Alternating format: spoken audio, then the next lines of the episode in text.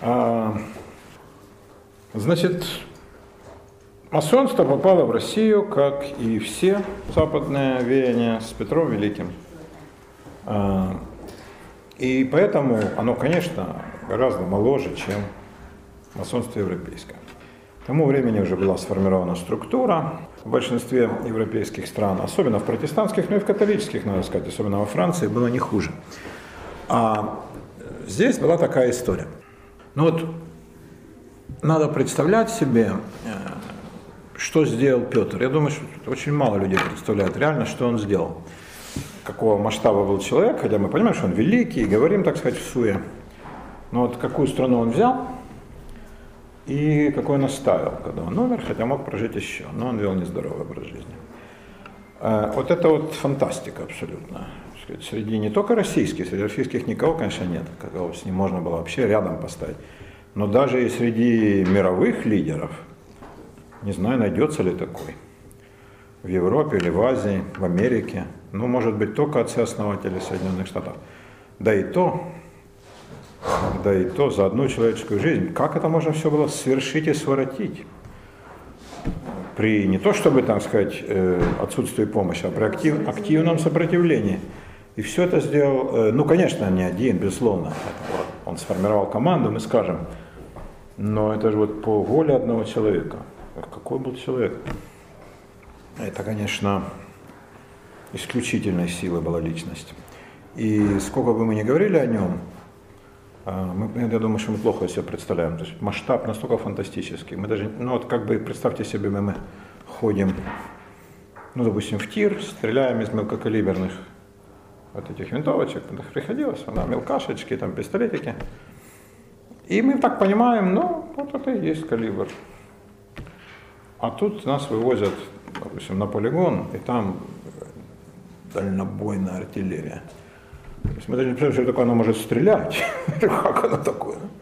Куда влезет там целиком автомобиль в это жерло. Вот он так отличался от обычных людей, я думаю, масштабом, калибром личности. И нам трудно даже себе представить его мысли, там, сомнения, которые его обуревали. С другой стороны, кто как не Петр известен да, э, русскоязычному читателю, поскольку множество и романов, да и в Пушкине, у Пушкина там араб Петра Великого, да, там тоже такой образ есть хороший. И кто только о нем не писал. Э, но там такой немножко он опереточный. Вот реальный образ – реформатора-гиганта, он зачастую от нас ускользает. Все говорят революция, революция, сейчас в очередной раз пугают революцией. Когда они сделали, это было нормально, а против них, конечно, нельзя. Революция это совершенно не обязательно, э, совершенно не обязательно, как э, в октябре 17-го, что там вилы, топоры, красный петух, э, ужас и анархия или, там, скажем, пугачевский бунт. Что же твердая революция? И совершенно не обязательно. Революций в мире было множество, и большинство из них обходились без этих кровавых всех подробностей. Вот при Петре была революция, но она не сопровождалась никакими такими ужасающими вспышками насилия. Конечно, со стороны государства были известные меры, но ничего похожего на, так сказать, 20 век ничего не было. Э, Россия была очень отсталой страной, а, совершенно не годящейся для жизни в Европе.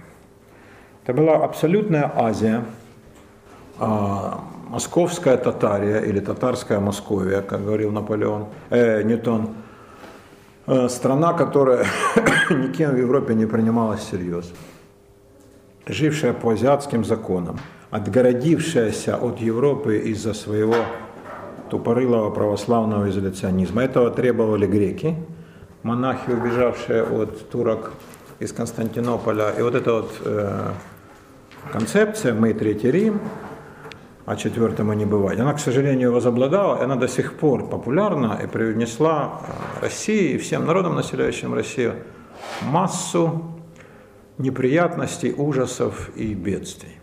Этот старец Феофил, и другие греки, которые сказали о том, что вот вы теперь надежда православия, значит, и первое, что нужно э, сделать, это отгородиться от Запада, от латинян, потому что оттуда вся зараза. Но если отгородиться от Запада, во-первых, ты будешь первой жертвой Востока, а потом того же Запада. Потому что весь прогресс, нравится это или не нравится, сосредоточен исключительно на Западе. Я вам представил свою точку зрения, почему. Потому что нам масоны сформировали под влиянием Кабалы э, западную цивилизацию как цивилизацию успеха и прогресса. Э, вы можете верить, не верить, но как бы там ни было, факт мы же точно знаем, да? Изобретения, все технологические прорывы, э, сама идеология прогресса, все родилось на Западе. Поэтому больше как там учиться было негде. Татары чему научить могли? Ну, про Китай даже никто не знал. Но много ли мы и там было, можно научиться. Это был однозначно путь в тупик. Вообще есть четкий критерий, он никогда не теряет своей актуальности. Эм, уровень страны определяется уровнем ее вооруженных сил. Люди всегда воевали и будут воевать, хотя всегда призывали мир. Но это в человеческой природе, и люди всегда воевали, воевали воюют и никогда не успокоятся. Это основной инстинкт. Ну а давно же не воюют уже ни камнями, ни дубинами. И вот чем воевала российская армия, русская армия тогда, вот эти стрельцы, стиратные люди, ополчение. Это был позавчерашний день, совершенно татарская система организации. Это вот эти бердыши, такой вроде алибард, да, который можно колоть и рубить. Оружие, э, оружие неплохое, кто владеет. Э, для, э, так сказать, холодного оружия это достижение копья, там, луки, э, пищали делали, да, это такое очень примитивное оружие э, для огнестрельной, для огнестрельного боя. Пистолетов не умели, все завозили. Пищали как-то там, да, это пищали это еще хуже мушкета. А мушкет тоже оружие еще то.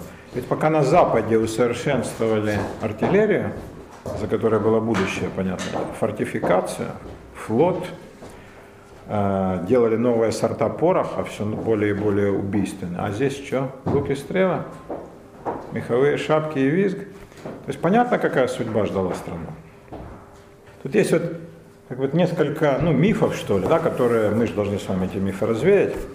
А, вот один из мифов, упорно насаждаемый большевиками, э, реальными, и потом последователями большевиков, которых до хренища до сих пор они же никакого наказания не понесли, о том, что якобы большевики взяли страну такую бедную, страшную, а оставили такую развитую, приписывают Черчиллю никогда не, не, не сказанную им фразу «бред собачий», о том, что, значит, якобы Черчилль сказал, что Сталин взял Россию с Сахой оставил с атомной бомбой, это собачий бред. Россия к 17 году была страной очень технологически развитой. Мы это видим по уровню армии аэропланы выпускала, работали над танком, была неплохая своя артиллерия, был флот надводный, подводную лодку построили, кстати, которая реально ходила довольно далеко по тем временам, с хорошим аккумулятором такого Михаила Налетова, французы потом все у него купили. Работали над системой залпового огня, из нее потом выросла «Катюша», а теперь система «Град». Э, было очень неплохое стрелковое оружие, гранаты, все это отнюдь не примитив, какая там сахан. Они наоборот все развалили для того, чтобы приписать себе несуществующее достижение. А вот наоборот замалчивается э, всеми этими антизападными людьми, которых гигантское количество в нашей чрезвычайно невежественной и непросвещенной стране. А замалчивается тот факт, какой была Россия в момент Алексея Михайловича и юного Петра. Эта страна была обречена. А, регулярной армии нет, во всей Европе уже есть. Не умеют строить крепости современные. То есть крепости деревянные, а, не умеют делать там контрфорсы, всякие дела такие против подкопов, не умеют делать свой хороший порох. Нет артиллерии, пушки вообще не льют, ну просто их нет как класса. Нет флота, один порт, один у огромной страны, Архангельск. Выходы к морю все блокированы. А, уровень мышления, да, вот этих командиров этих стрельцов, это татары на уровне Чингисхана. Э, нет базы технологической, некому выпускать, никто не умеет. Мастеровые люди есть, но они никогда не умели делать ни пистолеты, ни корабли, тогдашний хай-тек, не делать парусину, которая, без которой куда корабль поплывет, канаты хорошие, да? Там ковать якоря, Не говоря уже о том, чтобы лить пушки. А это что-то должен делать. Это же не появится ниоткуда. И какая ни была доблесть у солдата, если у него гнилой корабль и ружье, которое разлетается от выстрела, много навоюет. Ничего же этого не было, ничего не производилось. В таком состоянии он взял страну. При этом дикая религиозность, идиотическая, сильно напоминающая нынешнюю, вера в Антихриста, который вот-вот придет, сейчас то же самое, только его заменил пиндосский обком. А так тот же самый уровень архаического мышления совершенно. Все эти мощи, кресты, реликвии и прочее. Полное засилие церковного мышления, косность, византийское халуйство при э, Кремлевском дворе, борьба кланов, отсутствие какого-то понимания того, перед каким вызовом стоит страна. Были люди, которые это понимали, они пытались что-то делать, был такой Нарышкин, но их же э, ну, эта вся система и съедала. Алексей Михайлович начал какие-то такие робкие подступы, он немножко понимал. Он хоть и был тишайший, но отнюдь не глупый. И реформу они же зачем затеяли с Никоном? Чтобы как-то уменьшить все власти от церкви и повысить уровень э, образованности духовенства, который был ну, чудовищный. Три четверти попов не умели читать, попов, что-то говорить о мирянах. Они просто выучивали и фигачили наизусть. А, ну вот, кстати, намерение это было благое, но никто не знал, что это вызовет раскол. А, Алексей Михайлович стал завозить этих самых немцев пресловутых, да, вот в Кукуеву Слободу. А, немцами назвали всех, кто по-русски говорил плохо. Это были из протестантских стран люди. Из католических нет. С католицизма была лютая распря. Но из протестантских, из Германии, Скандинавии, Голландии, э, Англии люди ехали для того, чтобы вот эти все военные дела осуществлять. Приехал и такой Вильям Брюс из Англии по контракту, строил крепости, командовал солдатами, и у него родился сын Яков, Джеймс Вильям, Яков Велимович называли его по-русски. Он не крестился никогда в православии. Всегда был э, протестант-лютеранин, но, так сказать, по русской привычке, да, всех называют такими русифицированными именами и отчествами. А, и этому человеку суждено было стать э, таким рычагом Архимедовым, который перевернул всю судьбу России. Он стал соратником Петра. Петр он тоже непостижимый человек. Э, почему ему так понравилось море? Он никогда его даже не видел. Вот от чего ему запала мысль, что вот он должен плавать по морям. И море стало его идеей фикс абсолютно. Вот он бредил кораблями, плавал на этих озерах измайловских или по оке на этом ботике.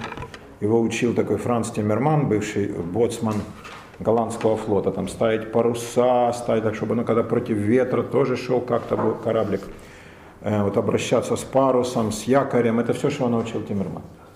И он, э, вот ни от чего он не получал такого удовольствия, как от этой всей морской премудрости. Что так тянуло его? Родился в Москве, совершенно сухопутной среде, никто из его предков сроду не плавал никуда и нормально жили. А вот у него была такая мечта. Это вот тоже одна из непостижимых вещей его характера. Во-вторых, ему абсолютно не нравился весь уклад жизни, среди которого он рос. Ну, и были попытки там объяснений таких, ну, в фридийском духе. Он с молоду видел там, как э, сбросили бояр на пике стрельцов под вопли толпы. Во-первых, он понял, что такое диктат толпы, так когда-то сбросят Чурова в самом ближайшем времени. Он будет кричать, братцы, я же не для себя, давай. А вот такая судьба всех так, этих псов. И, может быть, это как-то надломило его психику. Потом был бунт стрелецкий, хотели убить. А вот он ускакал в Лавру под самые мощные в России стены Троица Сергиева монастыря. Да, в Сергиевом посаде там его укрыли. Он поэтому никогда этого не забывал, и несмотря на всю свою антирелигиозность, этому монастырю всегда помогал, ничего туда не взял, наоборот, дарил подарки и всячески, значит, их опекал. Ну, может быть, да, возможно, это как-то его, так сказать, надломило, но а, он ненавидел просто до паранойи. Вот все, что было связано с а, Москвой. Э, вот русское у него ассоциировалось с московским и вызывало у него отвращение. Э, вот у него был такой двойственный характер – он это называл вот, э, московство и бородачи. Это были два самых худших ругательства. Московство – это халуйство, византийское, это приспособленчество, это двоедушие лицемерие, когда в глаза там ах, ва, а потом отвернулся, нож в спину. Ну, то есть эти византийские нравы, которые до сих пор живы. Московство – это суеверие глупости, когда верят хрен знает что, нежелание учиться, невежество, э, религиозность, которую он не любил прямо до, ну, как советский пропагандист, вот, ненавидел. Сам-то он не был религиозным, но по тем временам как-то он ну, явно перехлестывал в этом. Вот это было для него московство. Ну и вот бородачи это все те, кто противился его реформам. Кто не желал брить бороду, ну физически, да, и вот, значит, принимать новый образ жизни в его физических вариантах. Сбрить бороду, тогда это ж псовидная ересь сатанинская, написал патриарх Иов. Псовидная, ну потому что рожа, да, побреешь, она на колбах. А, немецкое платье, вот эти кафтаны, да, вместо всех этих зипунов, армяков. Парики, курево, водка. Ну, водка, ладно. С вином и пивом тоже народ легко мирился. Кофе не хотел пить долго, аж горький. И тяжелее все было с табаком. Потому что дым-то из пасти у кого идет. Известное дело. Но он был лютый приверженец табака. Естественно, курила вся его свита, и он насаждал табак, причем даже чуть ли не заставлял покупать. Потом страна втянулась. То есть в этом плане, да, вот в внедрении э, курения табака это петровская штука. То есть, ну, не бывает медали с одной стороны. Петр ходил в эту самую Слободу, познакомился там с Брюсом, там же и с Меньшиковым, кстати. Меньшиков ходил продавать свои пирожки с собачатиной. И как-то, значит, ну, запал он э, в душу Петра. Он был бывалый такой парень, все он знал, и про девок, и где гульнуть, и умел вовремя сказать. И как-то вот он понравился, стал другом ему сердечным до конца жизни Петра. Хотя уж сколько на Меньшикова было компромата, это не передать. И он это знал, и избивал его палкой лично, ломал об его голову палки. Когда Меньшиков давал, он говорит, убей, но сам, не отдавай чужим. Но прощал. Так ни разу ни одной серьезной опалы. Ну, то он отбирал, то, что там удавалось доказать, но все равно тут остался на службе. А, но Меньшиков не оказал на него серьезного влияния. Он просто был такой фаворит, классический фаворит царя. Петра же, среди прочего, обвиняли в гомосексуализме. Ну, он же сатанинский посланник. Но ничего такого не было, конечно. А вот советчиком его, таким вот, ну, может быть, менее сердечным, тем более рациональным другом, стал Яков Брюс. Э, он быстро выдвинулся в этих потешных полках Петра, стал там майором, полковником, все никто всерьез не принимал, а потом как бы он реально стал полковником в довольно молодых годах. Ходил с Петром Козову, который, этот поход провалился, строили флот на Дону, загубили кучу дуба хорошего и только заилили эту речку, но не умел никто. И Петр все думал, ну как же нам воевать? Конечно, он хотел воевать Южные моря с турками. Попробуй турок сковырни. Да еще без подготовки. И не имея никаких, как бы сказать, а, к этому предпосылок. Тогда он придумал Великое посольство. 697 год. Отправился в посольство через всю Европу под именем бомбардира Петра Михайлова, инкогнито. Но когда инкогнито соблюл, например, э, губернатор Риги, и не, поп- не попросил его во дворец, но он же бомбардир, то он сильно обиделся. А вот, он как-то хотел и того, и другого. В этой слободе к тому моменту он уже как бы свел кучу знакомств, и вот там ему наоборот, да, вот как бы ему, ну, маятник, да, из одной полярной точки в другую. Все российское не нравилось, все московское бородатое. Все западное он принял безоговорочно. Наверное, тут тоже есть элемент ошибки, ну, как во всяком преувеличении. Но вот он именно так рассуждал. Он вообще был человек очень увлекающийся. И вот ему все понравилось. И герань на окнах, и музыка, и фейерверки, и наряды у женщин с открытыми плечами, они закутаны вот такое, как тогда ходили по татарскому обычаю. А и танцы, и то, что пьют вино и пиво до одурения, а ни одной пьяной драки. А в московском кабаке пару рюмок и вперед.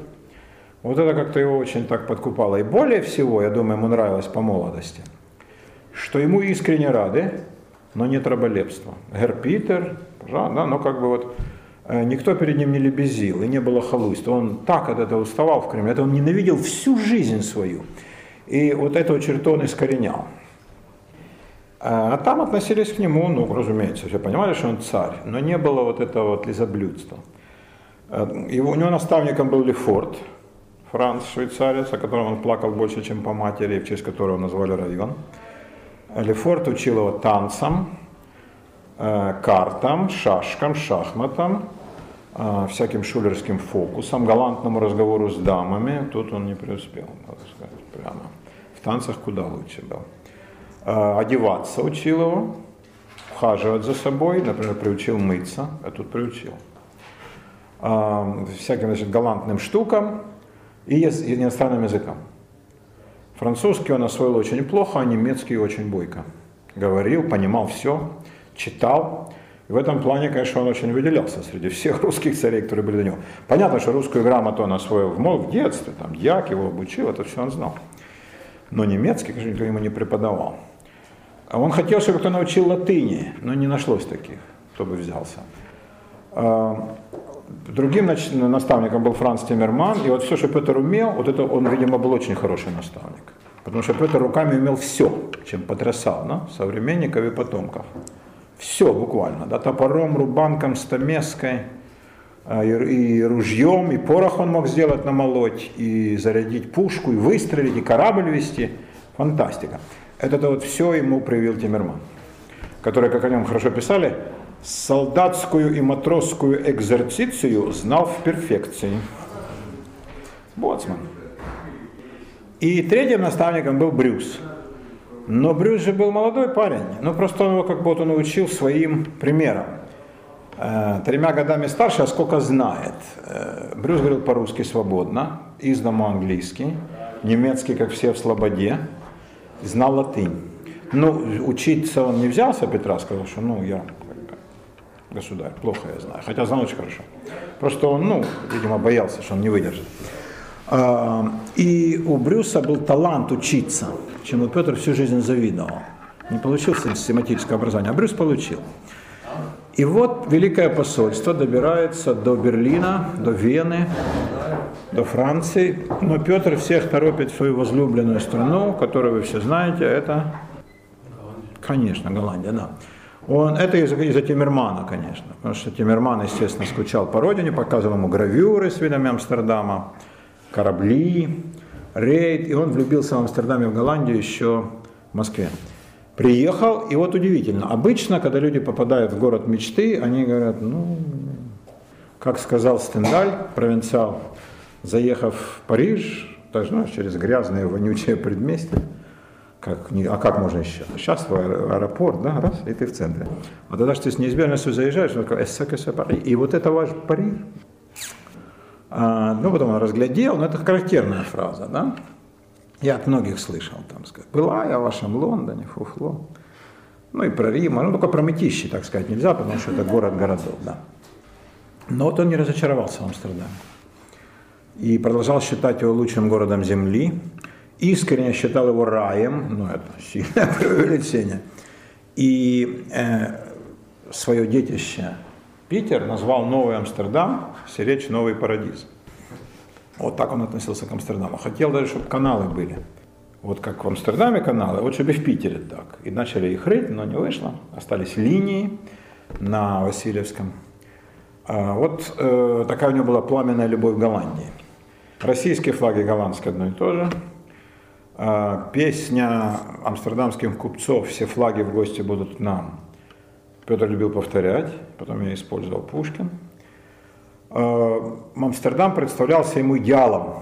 Богатый, торговый город, но военный, может себя защитить. Голландия недавно а, в кровавейшей войне победила огромную испанскую империю и отвоевала свою веру протестантскую и независимость. Это очень ему нравилось, да, крохотная страна, такую империю сокрушить. А мы здоровая, думал он, а победим ли, да? А, значит, нация мореходов, что всегда ему нравилось. И с другой стороны, э, люди со всех краев, вот это его очень привлекало. В нем совершенно не было никакого религиозного, чувства религиозной национальной исключительности. Вот все флаги в гости, он думал, вот это, это идеал. Вот смотрите в Амстердаме, кого нет только, боже ты мой. И все дружно живут, торгуют, дела друг друга не лезут, и все на государство работают. Он захотел, чтобы так было и в России. И, в общем, ну, практически все для этого сделал. Все это империя. Голландия, она, ну, она же республика, она маленькая. Хотя потом стала колониальной империей тоже. Россия при гигантских масштабах не могла быть никем, кроме империи. Но вот сама идея, да, о том, что неважно кто-то по национальности, по вероисповеданию, чисто масонская. Она ведь в Голландии э, проявлялась, ну, может быть, более, чем в любой другой европейской стране, кроме Англии. Но Англию он не, не полюбил, скажу чуть позже.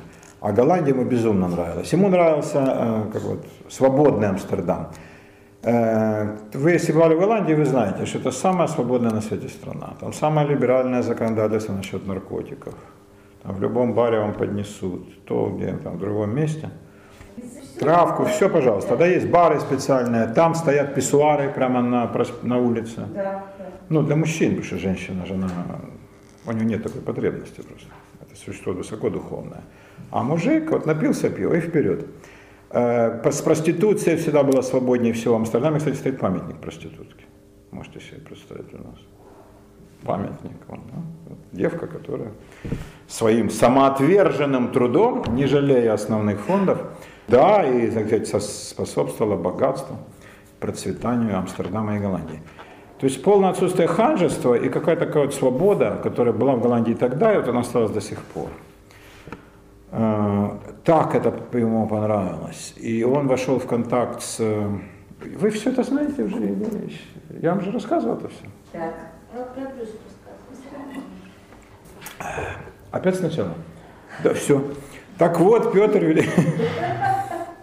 Он познакомился, Петр, с э, этим бургомистром Амстердама, его звали Видзен, Иоганн Видзен.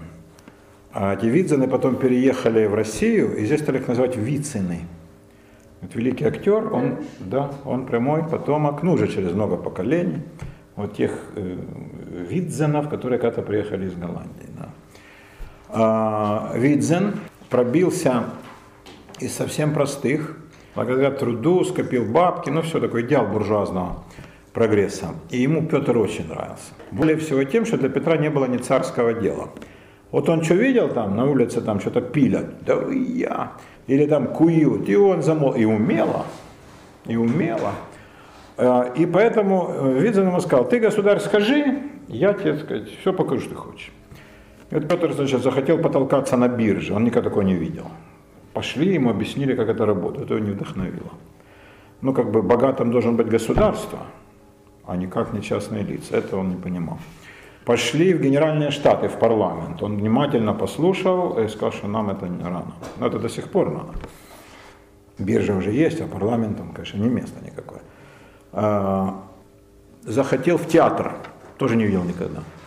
Это понравилось ему. И он сказал, что не худо бы и у нас. Тогда не было разделения на оперу и драму. Везде пели, плясали. И он сказал, как классно. Но он слов не понимал, ему, ну, не все понимал, ему переводили. Но в целом вот эта обстановка, толпа пьет пиво, орет, подсказывает актерам, он, ну, это же замечательно. Давайте и у нас так. То у нас только скоморохи. Э, пошел он в морг. У Петра же вообще был пунктик, что он великий врач. Не дай Бог было ему сказать, что ты чем-нибудь болеешь. Он начинал лечить, и тут все. Тогда уже как бы дней оставалось мало. Особенно зубы он любил рвать. Да, и тут совсем плохо. А, но говорят, он рвал неплохо. Но это же говорят те, кому он рвал, как бы все сказал, государь, неудачно. Ах, неудачно, давай еще потренируемся. А, значит, э, присутствовал при вскрытии трупа. И вот характер у него, да? Значит, он э, ну, попросил бургомистр, врачи, говорят, ну давай, там, ты умеешь? И он как-то там достаточно умело, а стоящая вокруг свита в ужасе на все это смотрит. Он говорит, о, блин, а, значит, государь делает, а вам западло? Ну-ка зубами, зубами укусить. И не, и не успокоился, пока они, да, он был такой. То есть азиатский деспотизм был в нем. Да, зубами. Но это не так страшно, как кажется. После того, что ну, приходилось нам есть. А, был он, конечно, на верфях. Там ему безумно понравилось, и он говорит, я хочу построить фрегат от нуля. Видзен договорился, и даже, говорят, дал бабок, и на верфях Ост-Индской компании заложили фрегат, и он его построил полностью. Вот с нуля и до спуска на воду. Он все это знал. Строил хорошо. Жил как плотник, ну все понимали, ну вот это в Сардаме, да, где вот это, собственно, верфь была. А Видзен, ну, млел от него. Так это нравилось ему. И, конечно, он говорил о том, как он замечательный, какой замечательный мужик, этот парень, вот русский царь. естественно, вся Голландия была к нему расположена. Потом Петр по-немецки говорил бойко, немецкий, голландский, как русский, украинский. То есть, ну, конечно, можно, ты можешь смеяться, эти хохлы, те москали, но ты понимаешь, что тебе говорят, да? А потом он вынужден был переехать в Англию, и там он ничего не понимал. И вот, значит, когда э, ситуация назрела, тогда он вызвал Брюса, потому что поначалу никаких э, ну, как бы учебных делов не предполагалось. Он предполагал учиться ремеслу, не науке, а тут как бы Брюс не нужен был ему, как он думал. И Брюс сидел в Москве.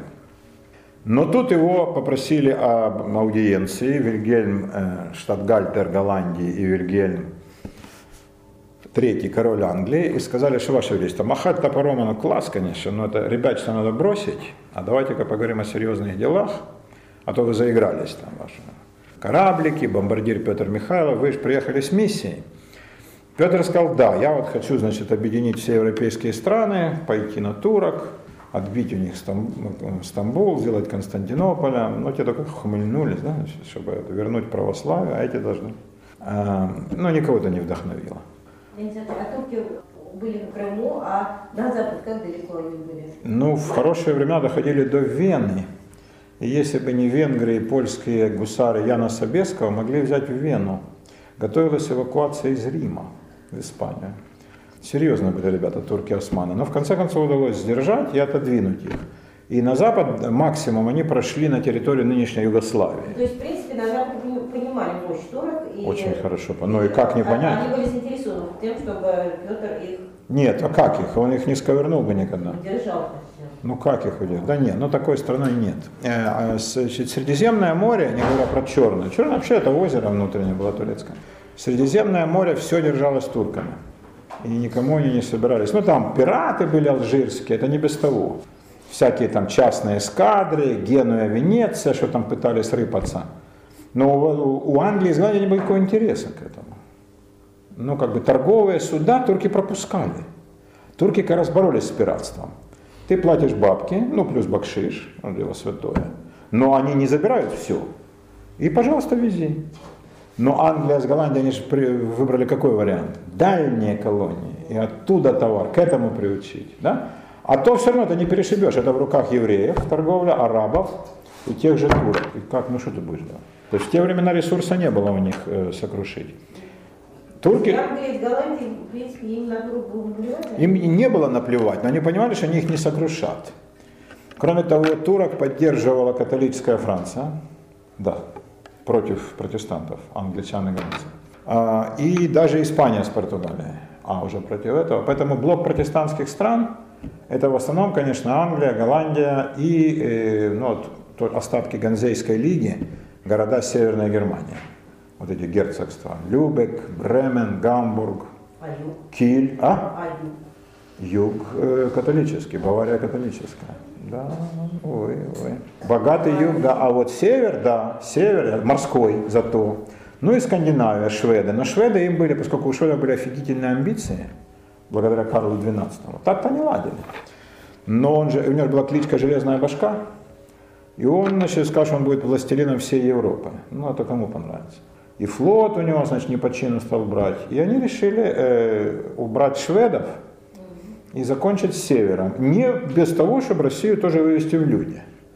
Но с Россией, как они понимали, им будет гораздо проще. А что только начинает. Это они недооценили, да, мощи медведя. А со шведским львом они уже понимали, как связываться. Вот их интерес был такой. И они сказали, значит, надо воевать не дракона турецкого, а льва свейского. Давай-ка не на юг, а на север. Отвоевывай Балтийские страны. Ну там заодно и Прибалтику. А что, это же была шведская, а что им жалко? Забирают. А там порты, там уже готовы. Рига, Ревель, Таллин, да? Клайпеда. А, плюс можешь там какой-то свой построить. И вот те порты. И ты, значит, с флотом, и ты в большом порядке. Это что там это твой Архангельск? А мы тебя поддержим. Если что, там, значит, пошлем флот. И послали. Но английский флот, когда входил в акваторию, это как сейчас входит американский авианосец. Да, то есть все ведут себя тихо. То есть звездеть можно все, что угодно, но все тихо-тихо сидят. Потому что понимают. Да? И э, в этом плане значит, им не было равных англичанам. Вообще в блоке с голландцами, ну куда? Они сказали, мы поддержим. Но ты, как бы сказать, что ты хочешь? Ты хочешь стать морским э, сувереном? Ну, построй порт и построй флот. Вот э, изложи нам программу. Но он что такое проблеял, а Брюса не было еще. Срочно за ним послал. Ему сказали так, ты вот, ты это брось, голландские все эти твои утехи, а давай-ка в Англию, мы тебе все покажем. Вот как льют пушки, где вот порох, сражения, как строят корабль с чертежами. Все лучшее в мире, ничего тебя не скроем. И наймешь людей, сколько хочешь, лучших специалистов по разным образцам. И давай везде, они тебе сделают. Потому что, как они поняли, там никто не сечет. поняли правильно. Приехал Брюс, поехали в Англию. Петру не понравилось совершенно, потому что Англия это не Голландия. Там парик, там чопорность, там сэр, да, сэр, а он не ступить, не молвить. Щербатов писал, что значит, по придворному этикету государь до конца своей жизни не умел ни ступить, ни молвить. Ну и потом его свобода нравов, он впадал в припадки, никто не знал, как себя вести в этот момент – он напивался, что, конечно, для царственной особы было недопустимо. И, ну, известно несколько случаев. Один, э, он как-то на банкете, устроенном в его честь, сделал некий поступок, после чего все дамы, все и барышни встали и ушли. Вот. Ну, недолго остается гадать, что он сделал. Он загасил камин, который, по его мнению, слишком сильно горел. Классическим способом пионеры костры тушат. Ну, может, в Голландии народ бы и посмеялся, еще пиво дал, но в Англии совершенно никто не понял, да. Пьяный был. Пьяный, да, и он не привык. Это тоже византийский деспотизм. Я вас грабу. Ему тяготила Англия. Он существует такая версия, что Петр был ну, не один, да, и описание да, ну, в смысле, описание А, в смысле, подменили, да, да.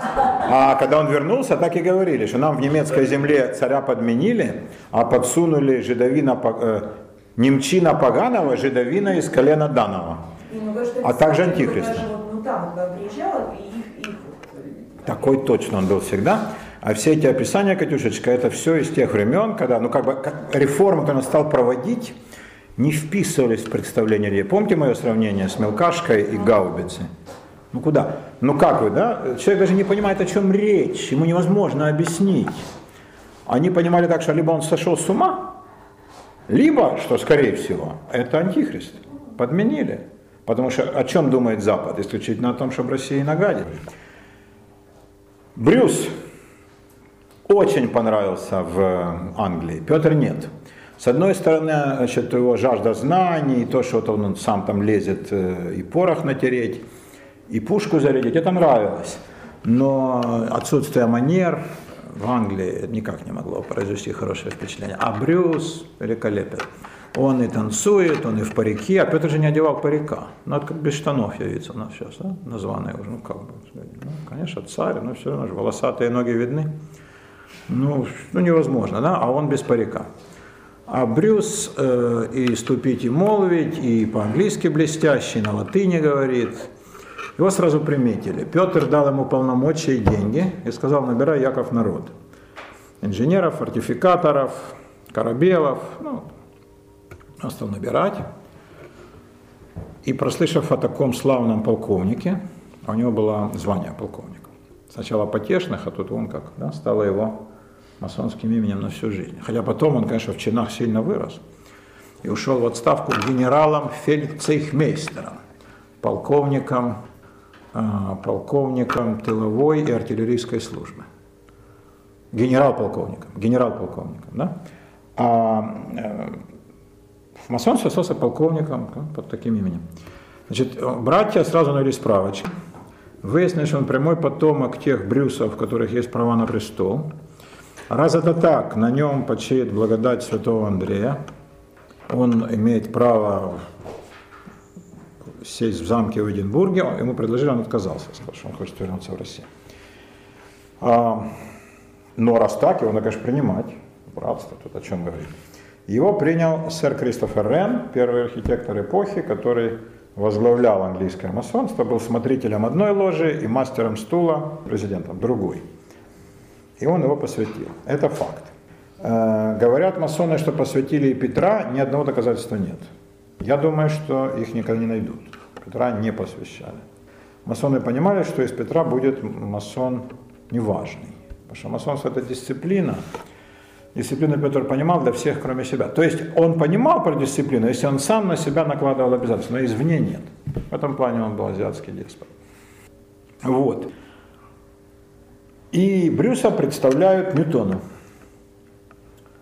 главному, так сказать, интеллектуальному потенциалу английского мирового масонства, носившему кличку «Отшельник». Он жил совершенным затворником, никого не принимал, э, королю иной раз отказывал, тот, значит, зовет его в Гринвич, он, нет, не могу, а тут, значит, он принимает. Э, ну, конечно, это по рекомендации братьев. Принимает Брюса, и Брюс ему нравится. Довольно подробно знаем про разговор. Брюс ему излагает планы государя, что тут, что мы хотим то-то, то-то. И Ньютон говорит знаменитую фразу «it's doable», это возможно. Но, значит, два Архимедова рычага – деньги и церковь.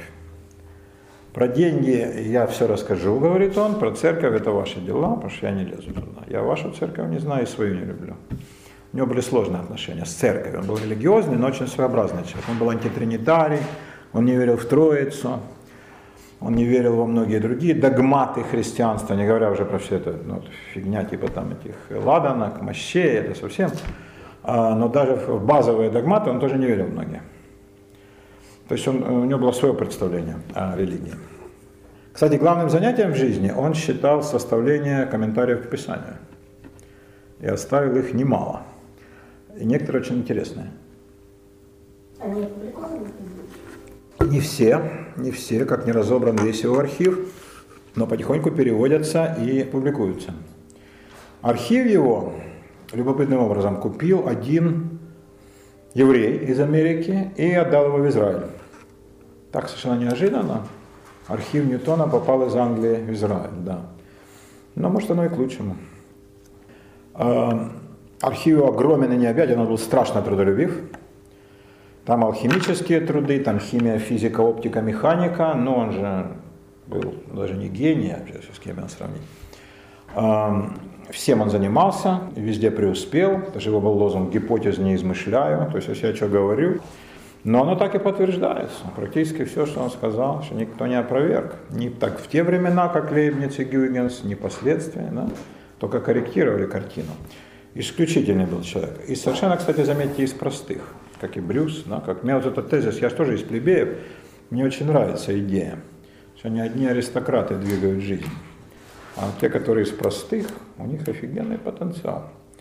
А в этом плане я большой демократ. Да. А почему не разобран архив? Это же выгодно. А попробуйте. Ну, попробуйте. Вот кто будет платить? Это же нужны специалисты какие? Государство Израиль не очень интересуется этим архивом. Оно в частных руках. Но это нужны специалисты высочайшей квалификации, знатоки средневековой латыни, специалисты по Ньютону, кроме того, секущие физики, физики, вы где таких найдете? Знающие Писание, много ли таких? И э, им надо сказать, вот мы вам там, да, давайте, ребята, переводите. Но они запросят бабки. Ну, допустим, деньги можно найти. Но не находится пока таких особо много желающих. Такое дело. Архив Брюса не разобран. Лежит в публичной библиотеке имени. Салтыкова. Ну как, почему это? А, потому что это здесь, это в Англии? Ну, тоже не все так просто. Он же и до революции лежал неразобранным. А, не, книж, некоторые даже названия. Название написано не удобочитаемым текстом. Это, видимо, иврит. Латыни не как-то, блин, разбирали. А иврит совсем труба. Это у Брюса. Что говорить про Ньютона? И не так все просто. Ну, э, к нашему сюжету Ньютон э, рассказал, рассказать про монетный двор и вот эту вот его систему. А вы потом используете во вред моей стране, чтобы подорвать нашу духовность. И как ты говоришь? Целомудрие. Вот это мне нравится уже. Целомудрие. Этим жестом в Бразилии барочные обозначают, что, собственно, они хотят. И действительно, даже с абсолютно невинный, но совершенно красноречивый. Согласитесь, да? Штрафовать не должен, ведь ничего неприличного. Но ясно-то все. Вот за это мне нравятся девушки, за находчивость. А... Была такая история до приезда еще посольства, когда еще Ньютон не знал ни про Брюса, ни про Петра. А, у Ньютона был покровитель Чарльз Монтегю, аристократ и любимец короля. И он был его ученик Ньютона, этот Монтегю, по масонской и по ученой линии. Очень его уважал как э, учителя.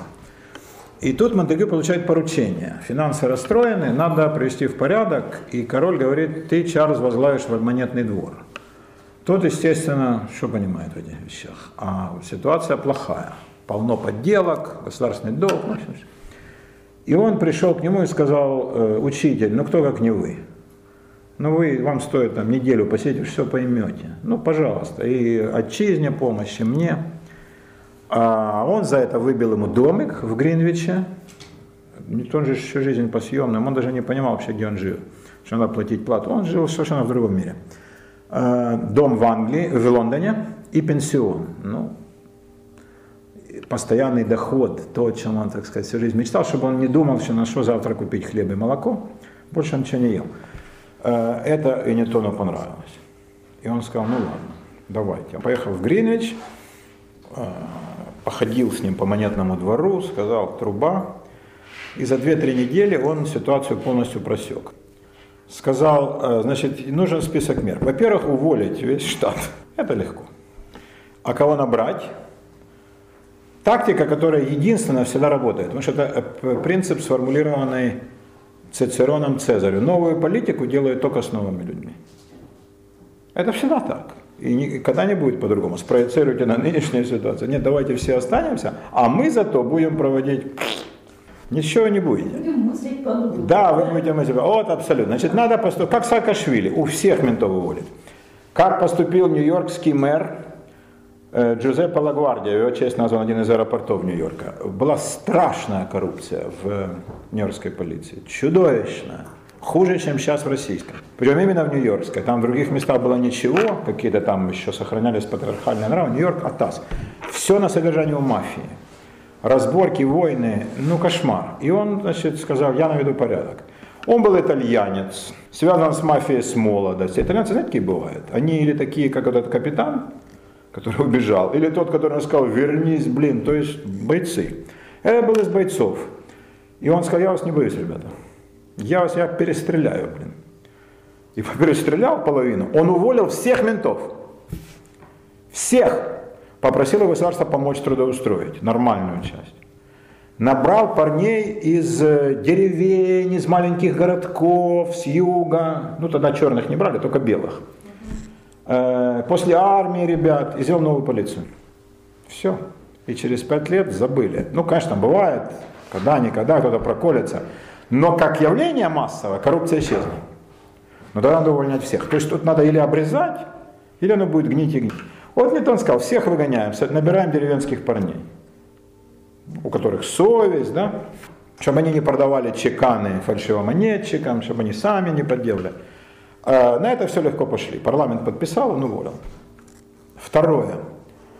Надо выкупить у населения порченную валюту. Что такое порчено? Когда обрезают по краям, когда уменьшают содержание драгоценных металлов, когда явно фальшивое, да, выпускается, там оно с виду серебряное, на самом деле там половина, э, скажем, железа. Или что там низкосортной меди, ну, чуть-чуть посеребренной, выкупить у населения. А это два с половиной дохода казны годовых. Ньютон выступил в парламенте, парламент сказал, не, ну это сумасшедший. Но тут вышел сэр Монтегю, стал проводить цитаты из Библии, из отцов церкви, пел соловьем, сказал о том, что вы не верите умнейшему человеку э, Англии, потому что он не на вашем языке говорит. Да? А вот вы в э, плавание выйдете, и капитан должен будет говорить как? Чтобы его понимала команда или чтобы вы понимали? А нет, хорошо. Король подписал, парламент подписал, выделили бабки, выкупили все, все переплавили и начеканили новую монету. Тогда бумажных было мало очень денег. Кстати, Швеция в этом плане, именно благодаря войне, шла в авангарде всех этих перемен. В Швеции появились первые в больших количествах бумажные деньги. Уже потом пошли по всей Европе. Естественно, протестантских их было больше, чем э, в католических. Да.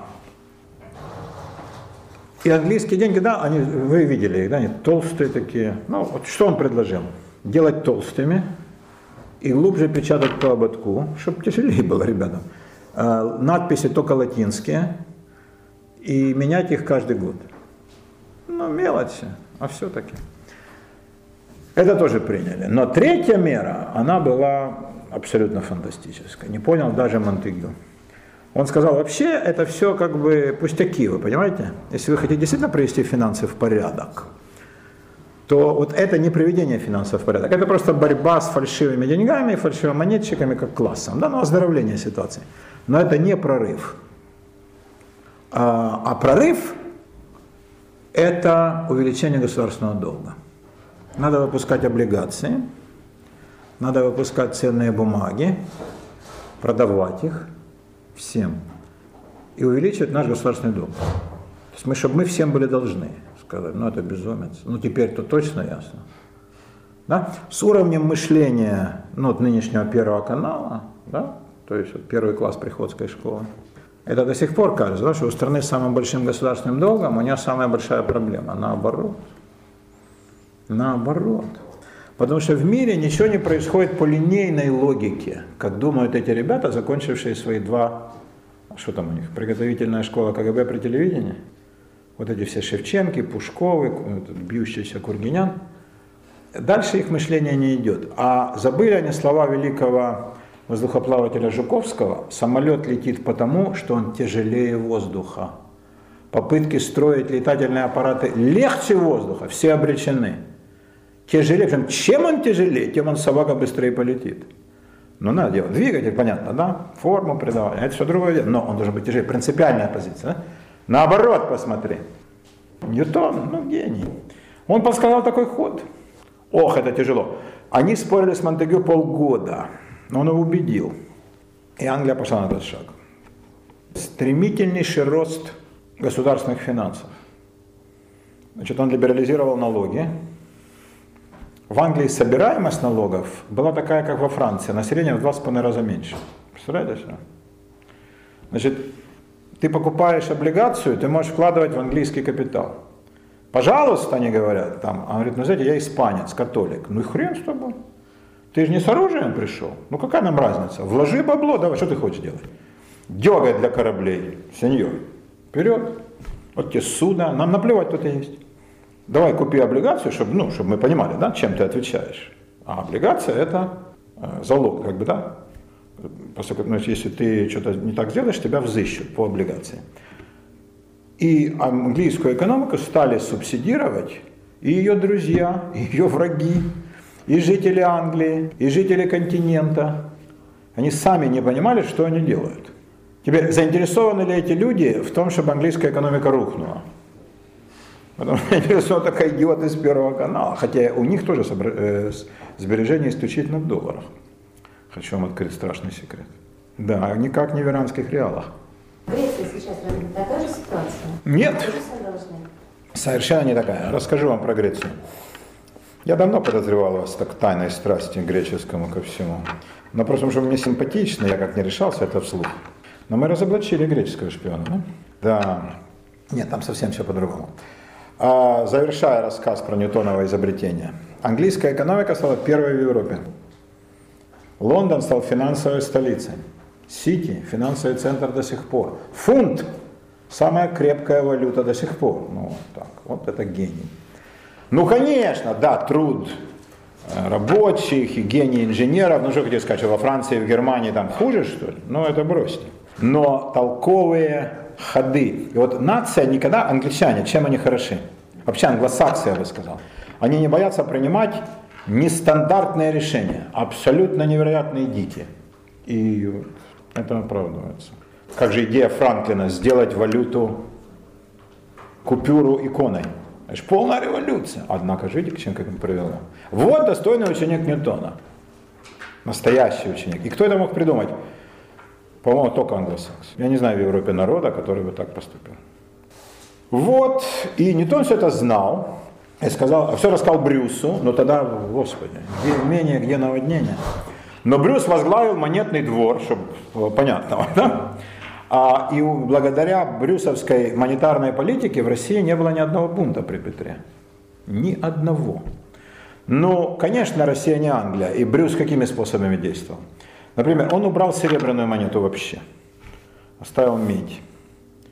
Чтобы невыгодно было подделывать. И вот такие пятаки. Вот с тех именно времен пятак самое, ну, сейчас уже нет вообще пятаков. Но всегда же были. И Савдеповский пятак, вы помните, и старый русский пятак дореволюционный, пятак больше всех. Это память о тех временах. И жалования выдавали пятаками. И вот тут психологический момент, да, э, работник говорит хозяину, Иван Прокофьевич, ну как-то мало, ну что тут два мешка? Тот говорит, Вань, да ты, блин, ну неси, ты чё, ты надорвешься носить, хотя ты и здоровый парень. Толковая штука. Покупательная способность невелика, но когда он приносит хозяйке, то Ванька-то моя, да быть всяким. Э, Все надо учитывать в финансовых делах. И Ньютон учитывал психологию, и Брюс учитывал ее не меньше. Брюс переписывался с Ньютоном э, ну, практически до смерти своей о разных вещах. И, конечно, давал ему советы. А английские братья тоже Брюсу писали. В том числе инструкции, думаю. Значит, переписка Ньютона, она не, как бы не составляла секрета, и многие письма найдены, я их читал. А вот их как раз перевести попроще. И там есть перевод, ну, там на английском, да, на латыни, на латыни трудно что я, блин, такой латыни что-то не видал. Ну, я не такой страшный знаток, конечно. Э, может, кто там получше знал бы, он и прочел бы. Но там часто есть английский перевод, это все облегчает. Там ничего нет особенно э, сложного. Некоторые там их рассуждения о движении планет, ну это сразу пропускаем, да, вот там, где касается. Но Ньютон писал о разных вещах ему. А вот что писали ему братья, ничего не сохранилось. Мы только знаем о факте. Видимо, он или прятал а то, может, и сжигал. Но инструкции, конечно, это однозначно, вот на правду. Ньютон познакомился с Петром по просьбе Брюса и Ренна. Не произвел впечатления. Ну, во-первых, языковой барьер. Во-вторых, э, Петр все время, как сказать, привык спрашивать, а Ньютон сам спрашивал всегда. И Ньютон никак под вообще не подлаживался. И у Ньютона была манера все время задавать вопросы. Петра это... И разговор не получился. Брюсов описал, что как бы не очень, не впечатлил э, Петр Ньютона. Но неважно, зато впечатлил Брюс. И Брюс стал проводником масонских идей. А Петр, вот в чем гениальность среди прочего, был человеком, который умел слушать. Он умел слушать, он осознавал, что есть люди умнее, образованнее его. Мне кажется, вот эта черта настоящего гения, она так редко встречается. На административных, тем более царских вообще должностях так э, чудовищно редко. Но тут вот так повезло России, да, вот такой человек. И он прислушивался. И, конечно, масонская идеология, как целостная система взглядов, которую ему Брюс изложил, она ему понравилась. Петр вернулся совершенно другим человеком. Он вернулся, потому что там его позвали э, что-то там э, подавлять очередные стрелецкие возмущения. Брюс остался еще на полтора года, написал работу о движении планет, его страшно астрономия интересовала, астрономия, астрология. А, набрал людей, купил кучу инструментов, реактивов, книг, и вот был тоже в Россию. И они уже, значит, потом с Петром не разлучались. Но э, у Петра возникла идея, которой не было раньше. Я не знаю, это подсказали ли масоны, или это он выдвинул сам. Вот это я не готов вам сказать. Но идея абсолютно революционная. Может быть, Ньютон сказал что идея абсолютно фантастическая. Надо перенести столицу, перерезать пуповину, да, любимый масонский тезис, перерезать пуповину, родиться заново. Если ты хочешь, чтобы была новая страна, должна быть на новом месте. Вот на новом месте. Новая столица с новыми нравами. ну это мощная штука. Много ли стран, которые переносили столицу на пальцах?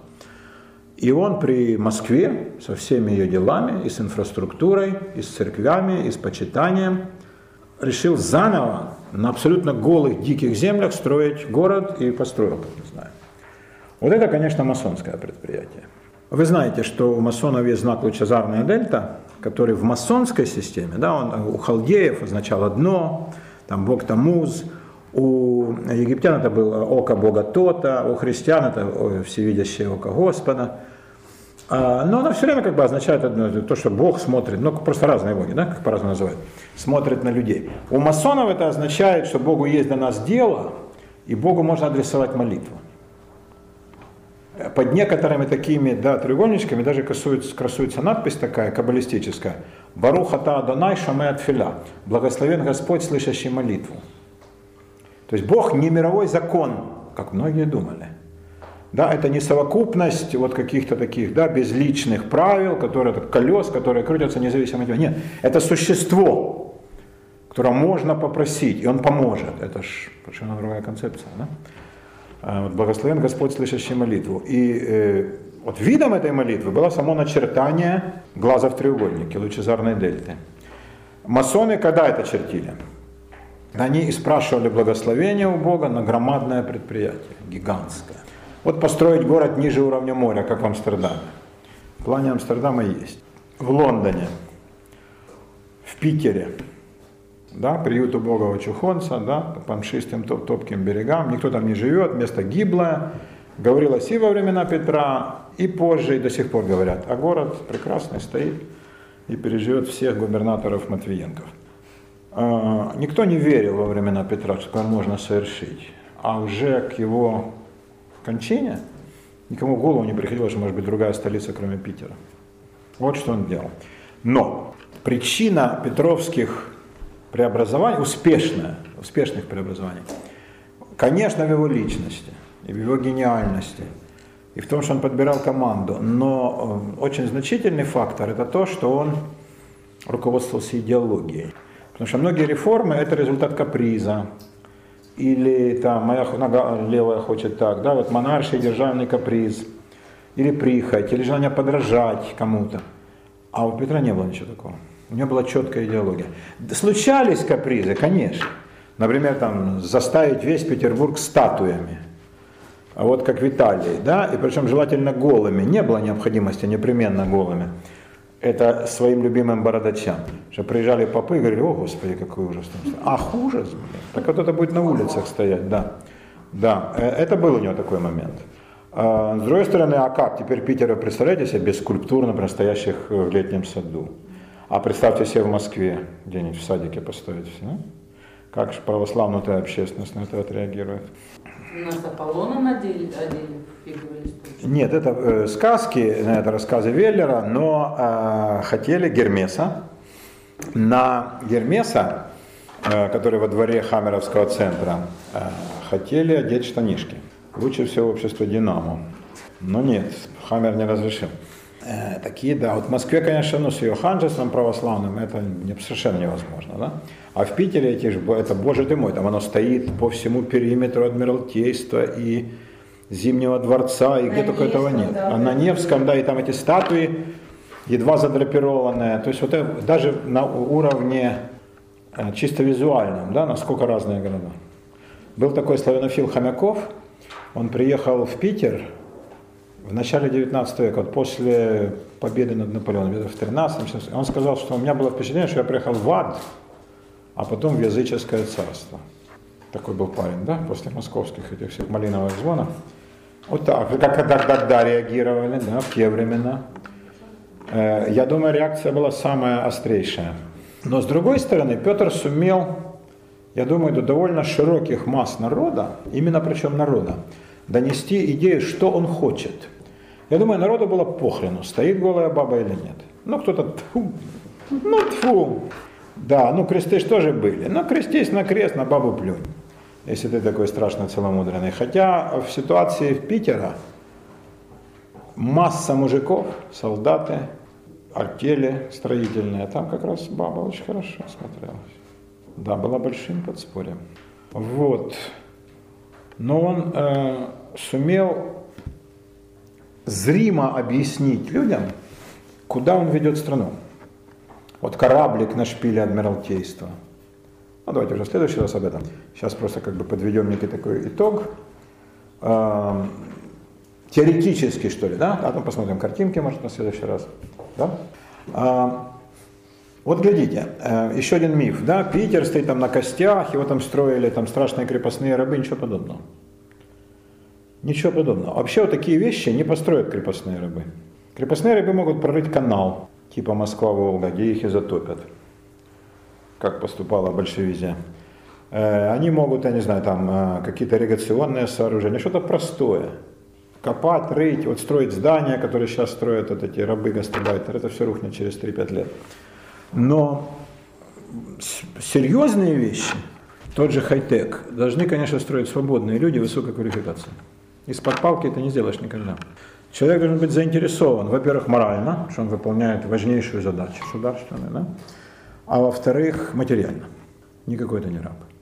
И артели, кораблестроителей, вот этих э, пушкарей, пороховщиков, это были очень квалифицированные ребята один э, вот как бы, хороший кораблестроитель, плотник, корабельщик, кормил всю деревню. Давали жалования, надсылал, понимаете? Никакие это не крепостные рабы. Причем Петр же следил, чтобы они хорошо питались. Он же рядом с ними ходил, да, и не с платочком надушенным у морды, а скидывал кафтан и, значит, и на верфь, и к топору, и к рубанку, и к наковальне с молотом, и потом садился есть их кашу, их щи. И если там что-то было жидкое не то, то, конечно, интендантам мало не казалось, что Петр Алексеевич в ней был хорош и коррупции не терпел. Он следил, чтобы они жили в нормальных условиях бытовых, чтобы баня, чтобы было. Он же все понимал. Отапливалось. Совершенно не было у него задачи загнобить народ. А где же он таких возьмет-то, да? Может быть, он, вот, может быть, не жалел э, таких, ну, совсем простых, это были, вот, кстати, вот, народности, вот эти вот чухонцы, э, то, что называлось чудь белоглазая, и жорцы, да, их тогда вот сильно извели. Их заставляли копать как раз, рыть, там работать по колено в воде холодной, ну что-то неквалифицированное фигачить. Но, ну, не без этого. Э, рисовать Петра ангелом тоже как бы глупо. Ключевский написал немного нелицеприятного. Он людей не всегда жалел, но он никогда не относился к ним как мусору, как Сталин. И своих квалифицированных солдат, матросов, рабочих ценил очень даже. Создавал условия. Создавал условия. Вот. Идеология, которая лежала в его, основе его э, действий, это идеология масонская, конечно. Безусловно.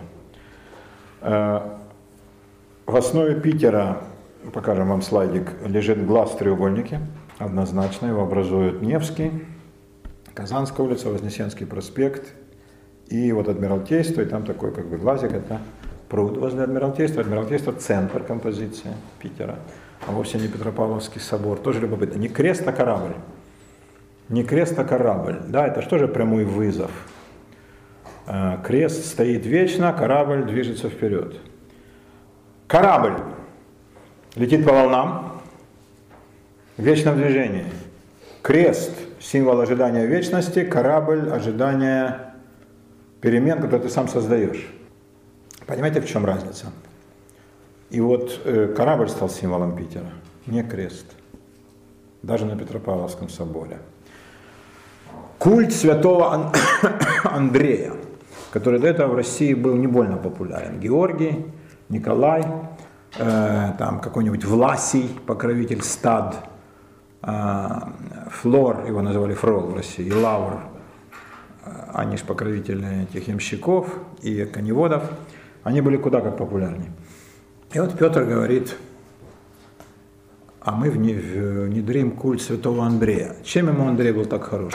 Андрей покровитель Шотландии. Вы знаете, да, что шотландский флаг и флаг Андреевский одно и то же, только цвет фона и флага полярно меняются. Я думаю, что это в честь его любимца Брюса, конечно. Его любимое детище Петровское, флот, оно э, носит Андреевский флаг в честь Брюса, который потрудился для этих вообще всех идей более всего. Хотя он не был флотоводцем, он командовал артиллерией сухопутной. А, но он и морскую делал, но так вот как бы на море, как Апраксин, нет. Э, он, например, командовал артиллерией при Полтаве. Э, но он мог и на корабле, конечно, но он в основном был, он был, как все тогда при Петре, и военный, и гражданский, и швец, и жнец – в основном он был, конечно, человеком сухопутным, Брюс. Я думаю, э, Андреевское знамя на русском флоте – это просто дань покровительства святого Андрея. Может быть, ему рассказал эту идею и как бы всю историю о тамплиерстве э, Брюс Петру. Бог его знает. В всяком случае, без одобрения Петра, понятная идея не могла внедриться. И вот я просто скажу сейчас одну фразу, потом на секундочку убегу и вернусь. Просто обдумайте, да? Вот масштаб личности двух людей. Э, Петр с э, Брюсом в токарне Нартова точат какие-то там штуковины. Петр считал, что это отдых, лучший отдых, это вот что-то выточить. Хорошо. Э, да. Не, охоту это он презирал. Рыбалку вообще, сдуреть, что-то сидеть полчаса. Надо что-то делать все время. И вот они что-то вытачивали. Ну, я думаю, такие вещи. Какую-то табакерку. Вот они точат вместе на двух станках и разговаривают. И Петр говорит, Яков, ты командуешь вот коллегиями Берг, горно и мануфактур, фабричный. Я тебе еще одну хочу дать. А Брюс ему говорит, государь, ну не в местном, я не русский, не православный. Нехорошо будет, когда иностранец. Отдай лучше кому-то из толковых а, людей русских. И вот Петр Говорит, а кто Яков, по-твоему, русский? То говорит, ну как? Ну что значит как? А вот я тебе скажу. И говорит гениальнейшую фразу. Русский Яков – это тот, кто Россию любит, кто России служит. Имперский девиз. Гениальная фраза, золотыми буквами должна быть выбита. И он верил в это, и он это внедрял. Судьба самого Брюса, и крещенного еврея Шафирова, и поляка Ягужинского, и куча немцев – итальянцев и голландцев, французов, которые служили, шведов, шведов, соперников бывших, да, противников по кровавой войне. Все служили в России. Никто не чувствовал никакой дискриминации. Вот великий человек. И вот эта идея, мне кажется, при всей гениальности Петра, не могла быть ниоткуда подчеркнута, как из бесед с Брюсом, может быть, с Феофаном Прокоповичем, тоже масоном, а, и из, э, вот как бы, когда они беседовали с Брюсом, я думаю, тот ему излагал а, мысли, которые братья а, проповедовали. В том числе, например, о том, что все народы хороши. И ведь при Петре заседало неслыханное совершенно общество в Москве, Нептуново. Слыхали? Да. Нет? Нептуново общество заседало в Сухаревой башне, а потом переехало а, ну, с переносом столицы в навигатскую школу в Адмиралтейство. Заседала в Питере. Председателем был всегда царь, секретарем был Лефорт, пока жив. А потом был Гордон, такой Патрик, тоже один из наставников Петра. Участвовал Брюс, ну, конечно, Меньшиков. А, потом стал участвовать Прокопович. И вот с ними, так сказать, а там был Фархварсон, что ли шотландец, то ли голландец, э, по-видимому, Фергюсон, ну, как вы писали, что Фархварсон. Из русских Меньшиков был совершенно из простых, зато остальные были очень родовитые. Долгоруков, Апраксин, Шереметьев, Репнин, вот они сидели там. Э, то есть это было первое в России сообщество, где за одним столом сидели русские и нерусские, протестанты, католики, Гордон был католик, и православные, э, люди всех национальностей, украинец, кстати, Прокопович и шотландец Брюс, надо добавить туда, и люди совершенно разного социального происхождения. Прокопович, правда, князь церкви, но он совсем из простых, Брюс тоже как бы, да? Э, ну, там этим столбовым боярством. И вот все сидели вместе. До Петра это невозможно себе представить. Это была протомасонская структура. А, конечно, идею ее могли подсказать Петру только масоны, безусловно. А чего Нептуново общество? Потому что его идея фикс, это же флот, море. Поэтому там говорили, я думаю, в основном о делах морских. Морских. Ничего там таких страшных каких-то тайн не было, но понятное дело, о чем. О флоте, о спуске на воду новых кораблей, о новых моделях, о вооружениях, о пушках, о всем таком военно-морском. Но ложь, как таковых, при Петре не было. И хотя масоны через Брюса и через Прокоповича осуществляли влияние, через Брюса в основном, а, но я думаю, допустить независимую, эмансипированную структуру, которая действовала бы вне влияния государства, Петр создавал государство вполне полицейское, а Петр Великий бы не смог. Но это расходилось все представлениями о том, кем государство должно быть. Государство должно все контролировать. И он лично, ну, его, пока он был жив, да, его гигантский ум и трудолюбие позволяли ему контролировать до мельчайших мелочей, там, буковки в алфавите, дизайн пуговицы для солдата. Он во все влезал. Это тоже плохо и глупо. Но он пытался делегировать полномочия. При нем был введен коллегиальный принцип управления, вот коллегии. И в коллегиях впервые тоже был внедрен вполне масонский западный принцип. Неважно, кто человек по происхождению, важна его компетентность. Значит, на коллегии слушали там какого-нибудь совсем простого Демидова, который докладывал о разработках на Урале, и о литье чугуна и стали, а вельможи молчали, засунув язык в левое ухо. И это был такой принят порядок. То есть вот при Петре впервые вот эта пресловутая дума вообще она потеряла всякое значение, боярская, где избирали только по старшинству. Знаменитая фраза есть в трагедии, а не у Годунова ли даже, да, э, не в Борисе Годунове Пушкина, и скоро всех татарин пересядет. То есть кто раньше сидит, да, ближе к царю, да, сидит бред собачий, еще те государственные советники. А здесь все совершенно по-другому. Компетентность, знание, э, эффективность работы, преданность дела, вот это ценилось. Вот эти 12 коллеги, ну 12 священное число, понятное дело, как апостолов, они э, были тоже учреждением совершенно новым для России. Так же, как Адмиралтейство, Верфь. И Адмиралтейство – центр Петербурга. Да, а вовсе, скажем, не Петропавловский собор с очень такой церковью маленькой, тихонькой. Вот, про культ Андрея я вам уже рассказал. Это тоже очень интересно когда внедряются новые святые. Но вот при э, нас да, внедрялся культ Ленина, совершенно такое лютое религиозное поклонение ему, потом Сталина, потом Сталина не звергли, объявили антихристом. Сейчас все реабилитируют, говорят, нет, он был Бог. А вот Ленин как бы, наверное, Бог-отец.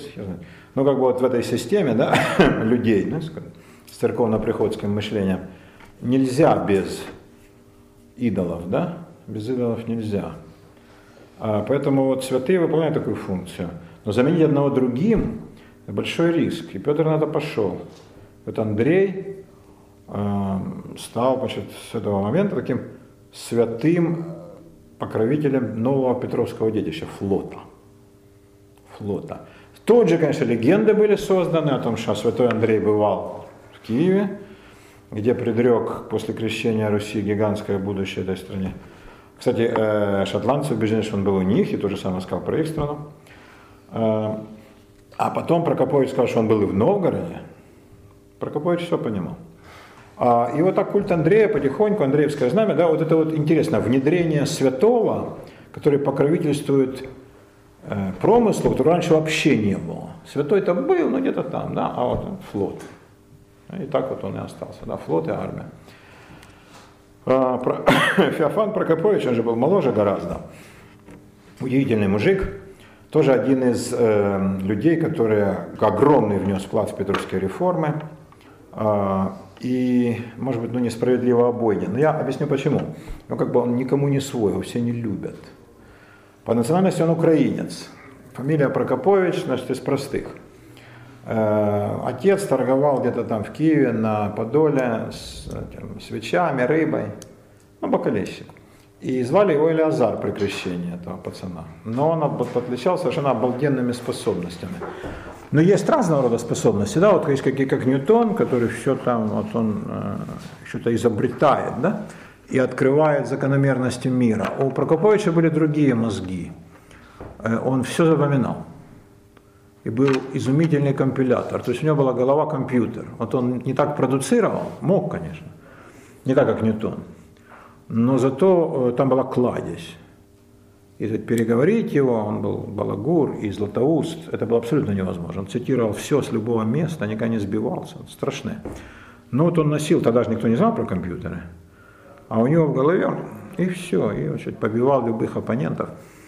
Интересно складывалась жизнь его, он к 15 годам прочел всю библиотеку у окрест, значит, окрестных попов, его взяли в лавру, хотя 15 как бы рановато, но он сказал, что я монашеский обед принимать не хочу, опускайте меня в библиотеку. Ну, настоятель сказал, давай. Ну, потом все равно примет, да, убедим. И он за три года прочел всю Лаврскую библиотеку. Это немало.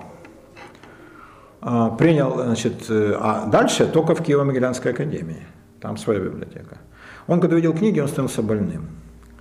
То есть, ну, это даже невозможно описать. Вот как Казанова в лучшие годы при виде женщины – там, я не знаю, как тигр при виде мяса. Ну, вот он, все, он сходил с ума.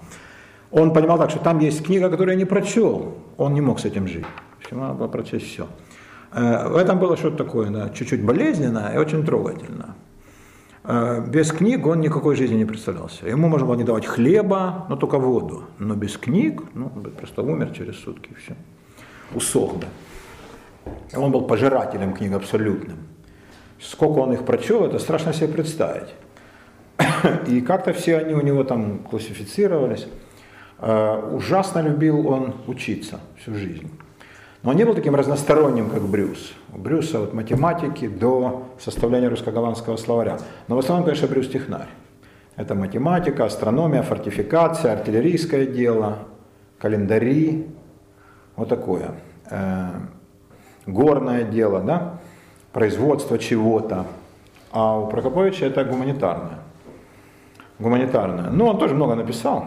Кстати, ну, совершенно необозримо, не знаю, кто мог ли все прочесть, что он написал, это совершенно невозможно. А, но в лучших своих как бы образцах творчества, вот в коротких таких там подражания псалмам, он показывает, что он довольно талантливый поэт. Знал кучу языков. До конца жизни говорил и писал с украинизмами хотя сколько лет жил в России, он, э, например, рифмовал мира, вира, вира, вера. По-украински так произносится. Но для него было, он так мыслил. Да? Интересный такой трогательный момент. Не порывал да, изнутри связи с Украиной. Хотя говорил, что Киев плох, Москва вообще чудовищна, только Петербург, это великолепно. В этом плане он был совершенно придворный человек. Но этому предстояло сформироваться. А в 18 он понял так, что ему тут в Киеве делать нефиг. Но он принял обед монашеский, закончил Могилянскую академию, и книг нет. Ну и что теперь делать? А для чего тогда жить? Тут ему говорят, книги есть во Львове, но это униатская библиотека. Вы знаете, да, униаты, была, была флорентийская уния, попытка умирающей Византии как-то примириться с католицизмом, с тем, чтобы заткнуть глотку своим идиотам, э, фанатикам православным, которые, в конце концов, погубили Византию, для того, чтобы Запад пришел на помощь, не считал бы Византию еретиками, Византия не могла защищаться. Православная цивилизация, они же сгнивают изнутри. И э, была такая уния. Ну, и последователей не так много, но были. В Польше, на Украине, Католицизм в этом увидел такую возможность, значит, некоторое наступление на православие, но он всегда был сильнее гораздо. А, а православные, вот особенно украинские, они очень ревностно сопротивлялись. Но Львов, запад Украины, Черновцы, Тернополь, Луц, это были такие плоты униатства. Ну, это питалось, конечно, католическим духом, но формально это была вот, она называется, как сейчас, греко-католическая церковь. Не римо-католическая, она настоящая, а греко-католическая. И это такая жизнеспособная структура, у нее приходы, все. Возглавляет ее э, на Украине отец Любомир Гузар, такой себе мужичок, ну гораздо умнее любых этих иерархов советских, потому что он учился в Риме, но ослеп почти. Да, да. Я с ним познакомился из нашей дружбы с его секретарем и референтом, отцом Романом Небужуком. И они способствовали моей командировке в Бразилию, поэтому я их люблю. А, но при этом, как бы, я их, так сказать, я их платонически люблю. Так-то я понимаю. А, но мне все равно какая, да, церковь. Я их всех люблю одинаково. А по-настоящему буду как киевская динамо. А в те времена что было не так. Он поехал во Львов, ему говорят, нет, книжки можно, почему нет? Но ты должен тогда стать студентом да, нашого університету греко-католицького, але ж ти должен тоді хреститись в нашу віру, стать унятом. В Киеве узнали акт такого вероотступничества. Он колебался ровно три секунды, пока рассматривал книги и набирал воздух. И, а это же нельзя, это же, ну, как бы, да, э, исповедую единокрещение, так сказано в символе веры. Это грубое нарушение канонического законодательства. Кто верит, конечно. Кто верит? Ну, для нас, для большинства, я думаю, а, как это сказать помягче, это все чуров, э, волшебство, но для людей это да, это же был казус белли, да, за это убивали, умирали. А прочел он все, что было во Львове и вокруг. И ему сказали, тебе надо ехать в Рим. Вот уж там библиотека понтификале, папская. Он приехал, ему говорят, это все, молодой человек, можно, на, на латыни прекрасно вы говорите, а почему до сих пор греко-католик, что за фигня? Он говорит, ну, не знаю, как так вышло. А можно писать на библиотеку? Можно. Ну, колебания кончились. И с присущей ему принципиальностью он сказал, желаю креститься во время католики. Чем ему не отказали. Стал монахом, там только так. И, значит, ему отвели келью, все, он соблюдал устав, молился, все как положено. Пел эти кантаты и читал. И вот когда он, значит, замечали, двое суток он не выходит из кельи. Ну, думали, он с девкой, из вина, под Декамероном. Вскрывают, он с красными уже вытекающими глазами при вот таком огарке дочитывает. Уже голодный там, допивает кусок от этой оставшейся воды. Э, абсолютный был фанатик. Но, значит, кто это мог оценить, такой пыл и ревность? Иезуиты. Отцы иезуиты. Они сказали, ну, если человек так крепок в вере и силен в учебе, так надо его к нам, то будет истинный боец. Вот, и воин Христов. Давай-ка, парень, это была элита из элит.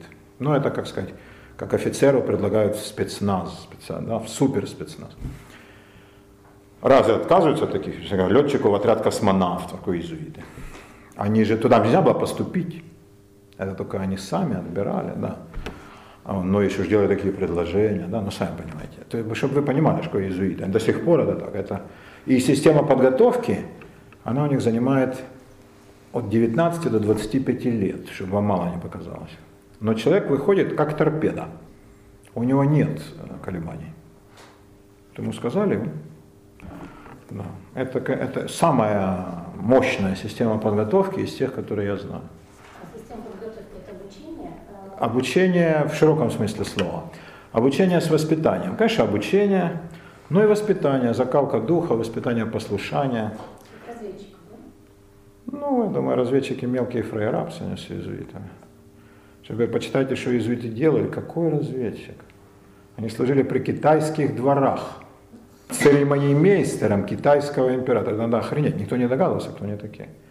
Если знали китайский язык и китайский церемониал так, чтобы напоминали почтеннейший и покорнейший император, что вообще предки наши делали так. А? Это факт. Да, были ребята, все, вот мое знакомство с иезуитами, э, лично я только с двумя знаком. Очень милые, приятные люди. На всех языках. На каком то с ним, и он совершенно, ну, с небольшим акцентом. А, но это только малая, малая часть. Он приезжает в страну иезуит, из Парагвая в Бразилию. Он моментально осваивает португальский. Он ничего, он, и он выходит на улицу и говорит, как, как бразилец. А цель какая?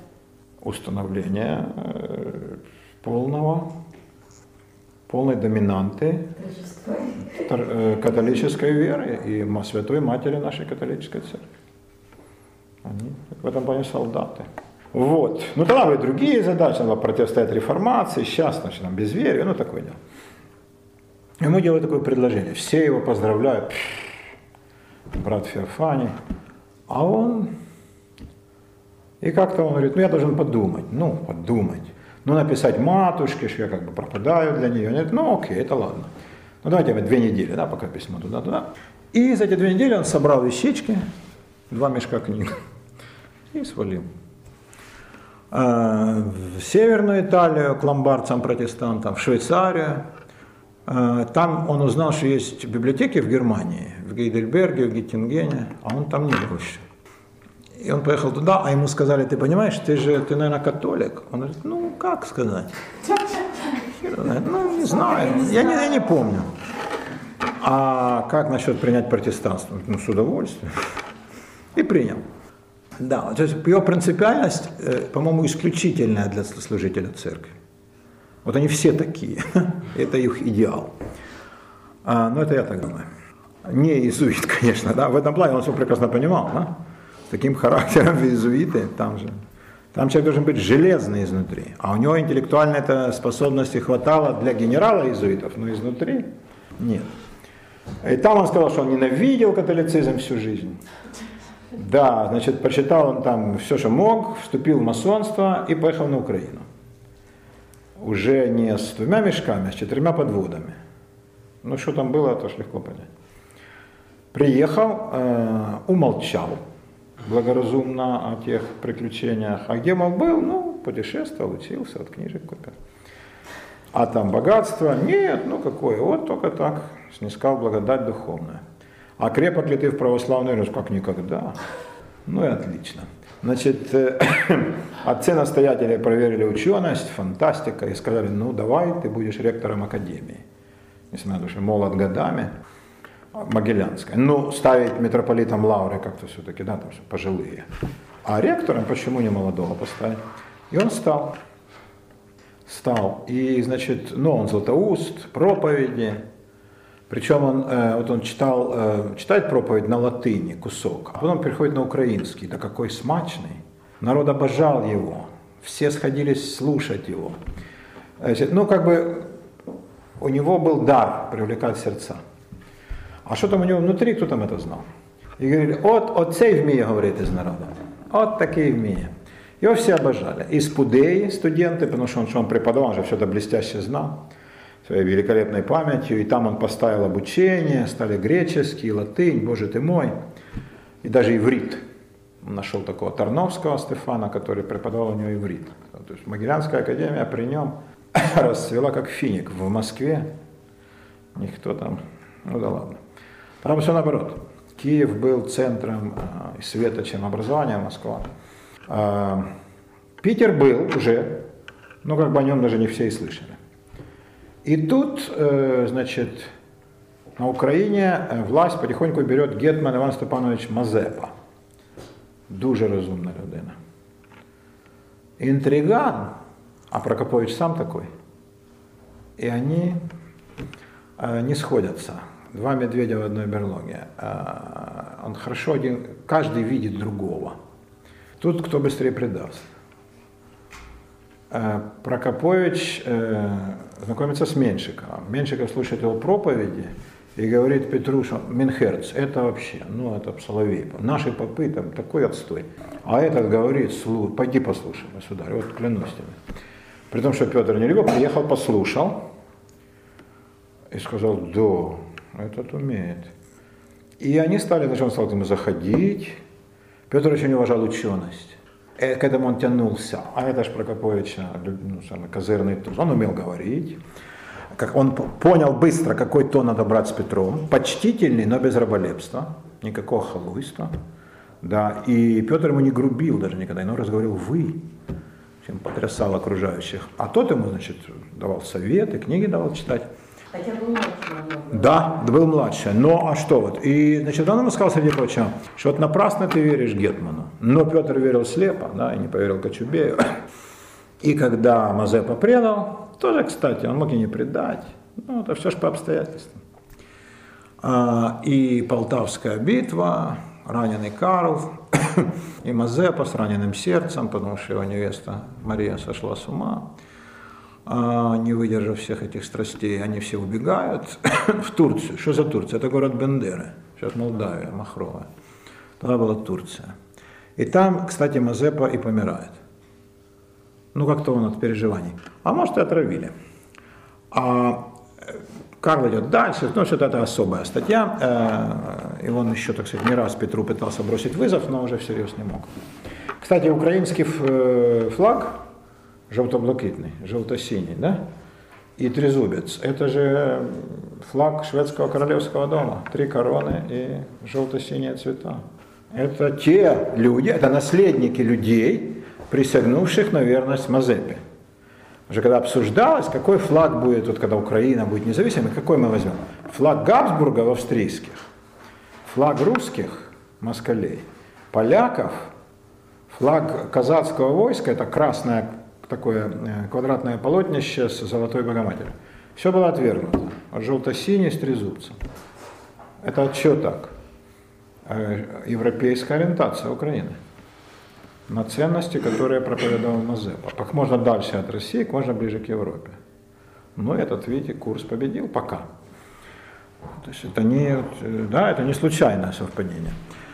А, Петр выслушивает речь, которую говорит Прокопович в течение часа о э, Полтавской Виктории, которая конфузией начавшись в полную Викторию обратилась.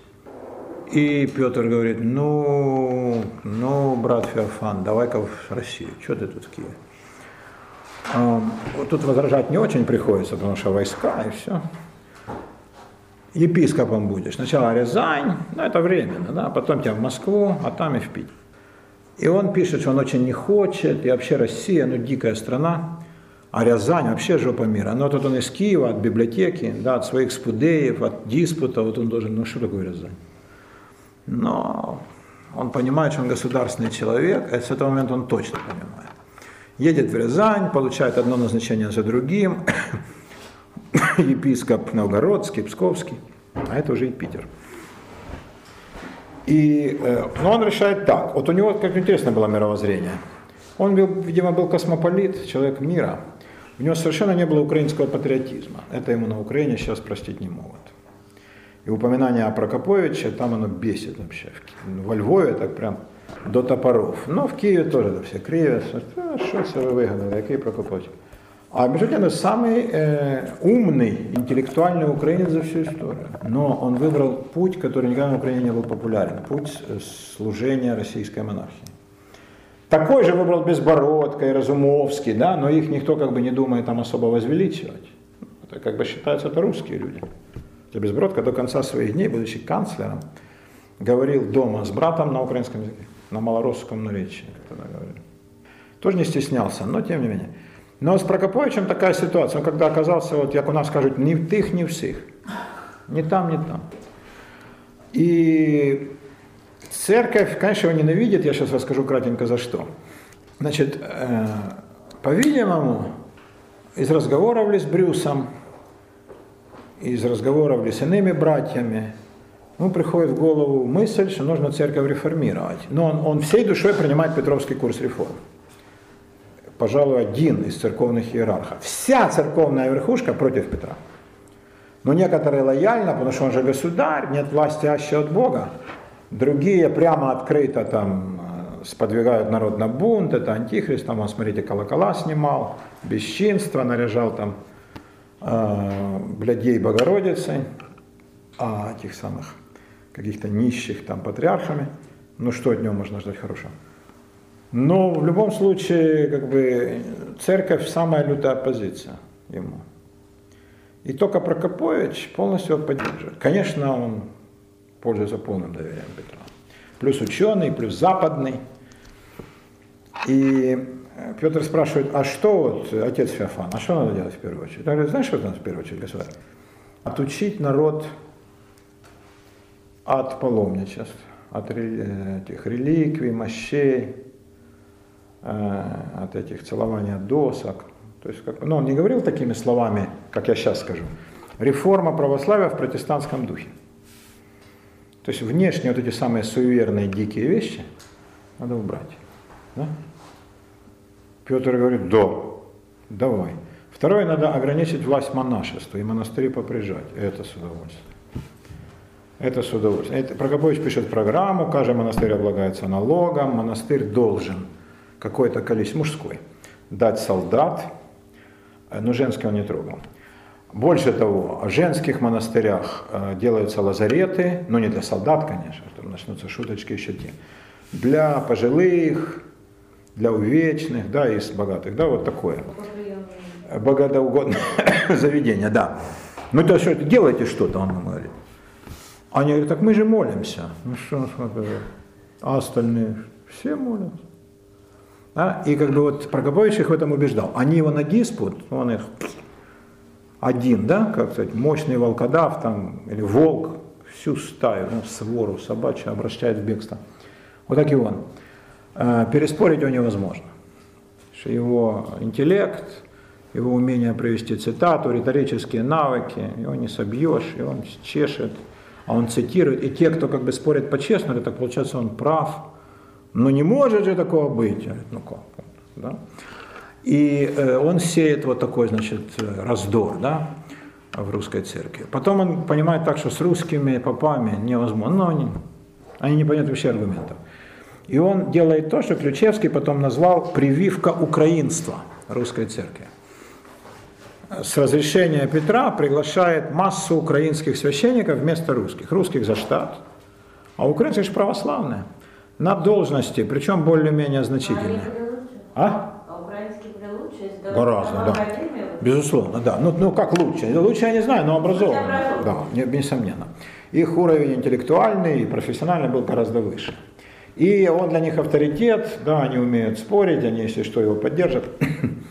Значит, для чего они были вот более интеллектуальны? А у них был навык спорить с унятами, у русской церкви ни, ни с кем.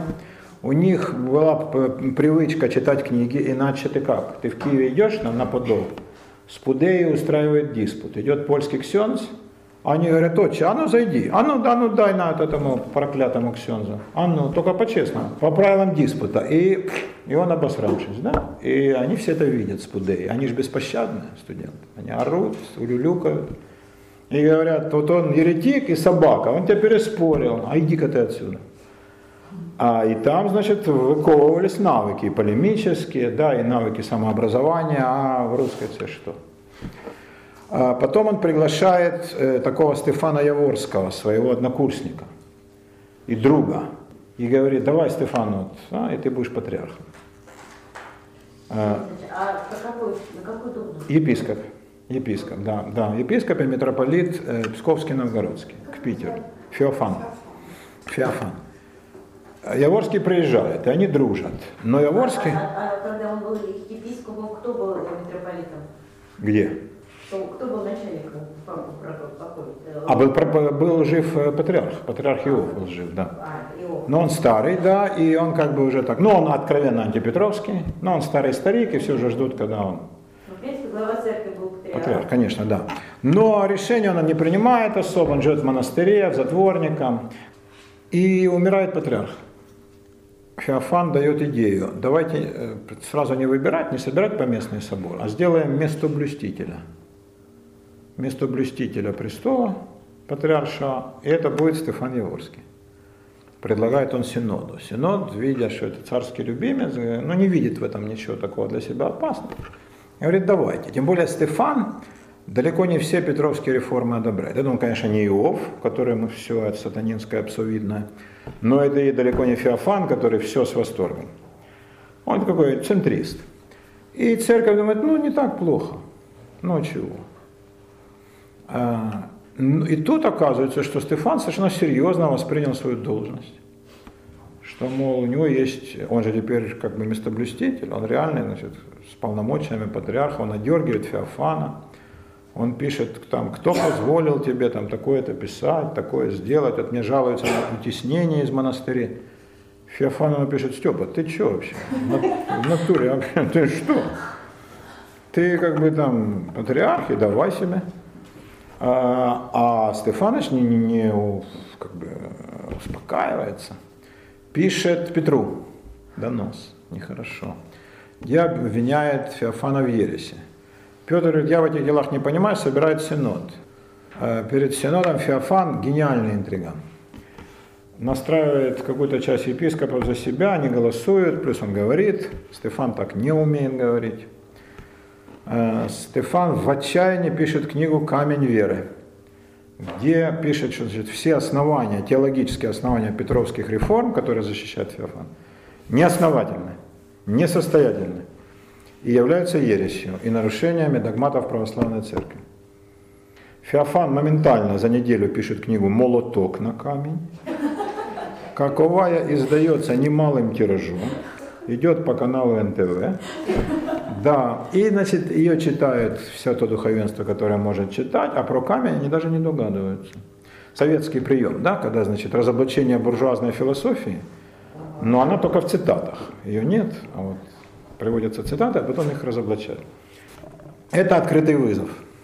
Это открытый вызов. И Феофан понимает, что значит будет война. Тогда он приходит к Петру и говорит, ты вот, государь, давно меня просил продумать, как можно вот церковь реорганизовать, потому что ты же всю Россию, да, ты вот э, как Август взял Рим деревянным, оставляешь мраморным, ты Петербург вызолотил, ты флот, ты армию, да, ты много. А вот это вот, ну вот как оно было в диком своем состоянии первобытном, так и есть. И я все думал, государь, неотступно о твоей этой идее, и вот я что придумал. Э, давай мы устраним патриаршество вообще, упраздним как должность. А вместо патриарха введем святейший правительствующий синод. Но не в том виде, как синод, как он, консультативный орган при патриархе, а синод как коллегия. Как коллегия по церковным делам. Давай так сделаем. Петр говорит, конечно. А чего? И тогда будут приниматься те иерархии церковные указы и постановления, которые будут разумны и одобрены тобой. А во главе это спрашивает Петр, кто будет стоять? Тоже кто-то из бородачей? Феофан говорит, нет. Это должен быть человек за законами надзирающий. Мы назовем его обер-прокурор. Это прекрасное название. Да? Для человека обер-прокурор. Да? То есть, чтобы они понимали, ребята, кто над вами. Над вами не просто падлами, а обер-прокурор, зная вашу страсть к нарушению закона. Э, некоторые возмущаются епископы. Есть легенда, ну, мне кажется, это легенда апокриф, что Петр, значит, выведенный из себя этими репликами, вы, вынимает голландский кортик матросский, втыкает его в стол, говорит, не хотите, вам будет патриарх. Ну, они смиряются. И, значит, реформа церкви, она в чем-то завершилась, а в чем-то только началась. Самое главное, церковь утратила э, возможность быть в оппозиции государственной власти. Церковь стала полностью придатком к власти. Ну, дальше вся деятельность Феофана – это попытка изжить вот эти предрассудки дикие, но не удалось до сих пор. Кто стал прокурором Оберпрокурором, вот хороший вопрос. Вот хороший вопрос. Но какой-то из Петровских, Свиньин, по-моему, там, да, такой вот. Или... Не-не-не, не церковный, да. Э, Стефан страшно огорчался. Э, Феофан приехал к нему, сказал, что ты будешь бухтеть, так мы же можем сослать и в Пустозерск. Уж тут, что тебе плохо? Ну и тот э, смирился полностью. А, и вот реформа церкви осуществилась. Феофан подсказывает Петру потом еще не один шаг по сакрализации царской власти. И практически идея, что царская власть священна, это идея его. Но она священна в таком, в протестантском духе. Она то раньше была не священна. Она, да, была. Но теперь это немножко другое. То есть у царя теперь функции первосвященника тоже. То есть вот он хочет сделать как в Англии, чтобы король был defender of faith, защитник веры. Это не прививается, а, вообще, ну как бы если так поанализировать, ну это длинный разговор, не знаю, сколько вам интересно, какие реформы э, церковные, религиозные Феофана осуществились, какие нет. Э, например, его лютая нелюбовь к монахам привела к тому, что число монастырей сильно сократилось. Сильно. И какая-то часть людей была вовлечена в нормальную работу, а не шла в этот монастырский приют. Э, монастыри стали жить гораздо беднее практика подарков, там, значит, конфиска, ну не то, что конфиска, монастырь жертвует обычно монастырям, а тут монастыри ввели в обычай жертвовать. э, государству, да, например, там, на строительство нового фрегата. Вот, это вот при Феофане. Его борьба с этими ладанками, крестами и реликвиями, она была яростной, но, как мы видим, до сих пор больших результатов нет. Ну, потому что это глубоко народное, это изнутри, и это, так сказать, только просвещением достигается. Э, насчет просвещения он э, много сделал, чтобы семинаристы, особенно академики, ну, в смысле, кто учился в духовных академиях, были выше уровнем гораздо, чем до него. Э, при нем в Москве и в Питере духовные академии, и славные, причем он питерскую, такую чиновную, казенную, столичную, солдатскую, делает главной. И там образование очень ценится. Он туда приглашает светских профессоров. И там дух, ну, конечно, он церковный, но несравнимый с Москвой. Не одни молитвы там и землю есть, да, и песни петь, а там много наук. Он пытается как-то вот в, ну, в религиозном быту сместить акцент вот, с религиозности, с обрядов, ритуалов на учебу, науку, да, на просвещение, хотя бы и религиозное. Э, он за то, чтобы просвещать дворян, ну, про крестьян не надо, но дворян, конечно, и вот, значит, поддерживает петровскую мысль учить дворянских сынков. Ну, дочки его не больно интересуют, но сынки, он говорит, да-да-да, и за границу посылать, безусловно.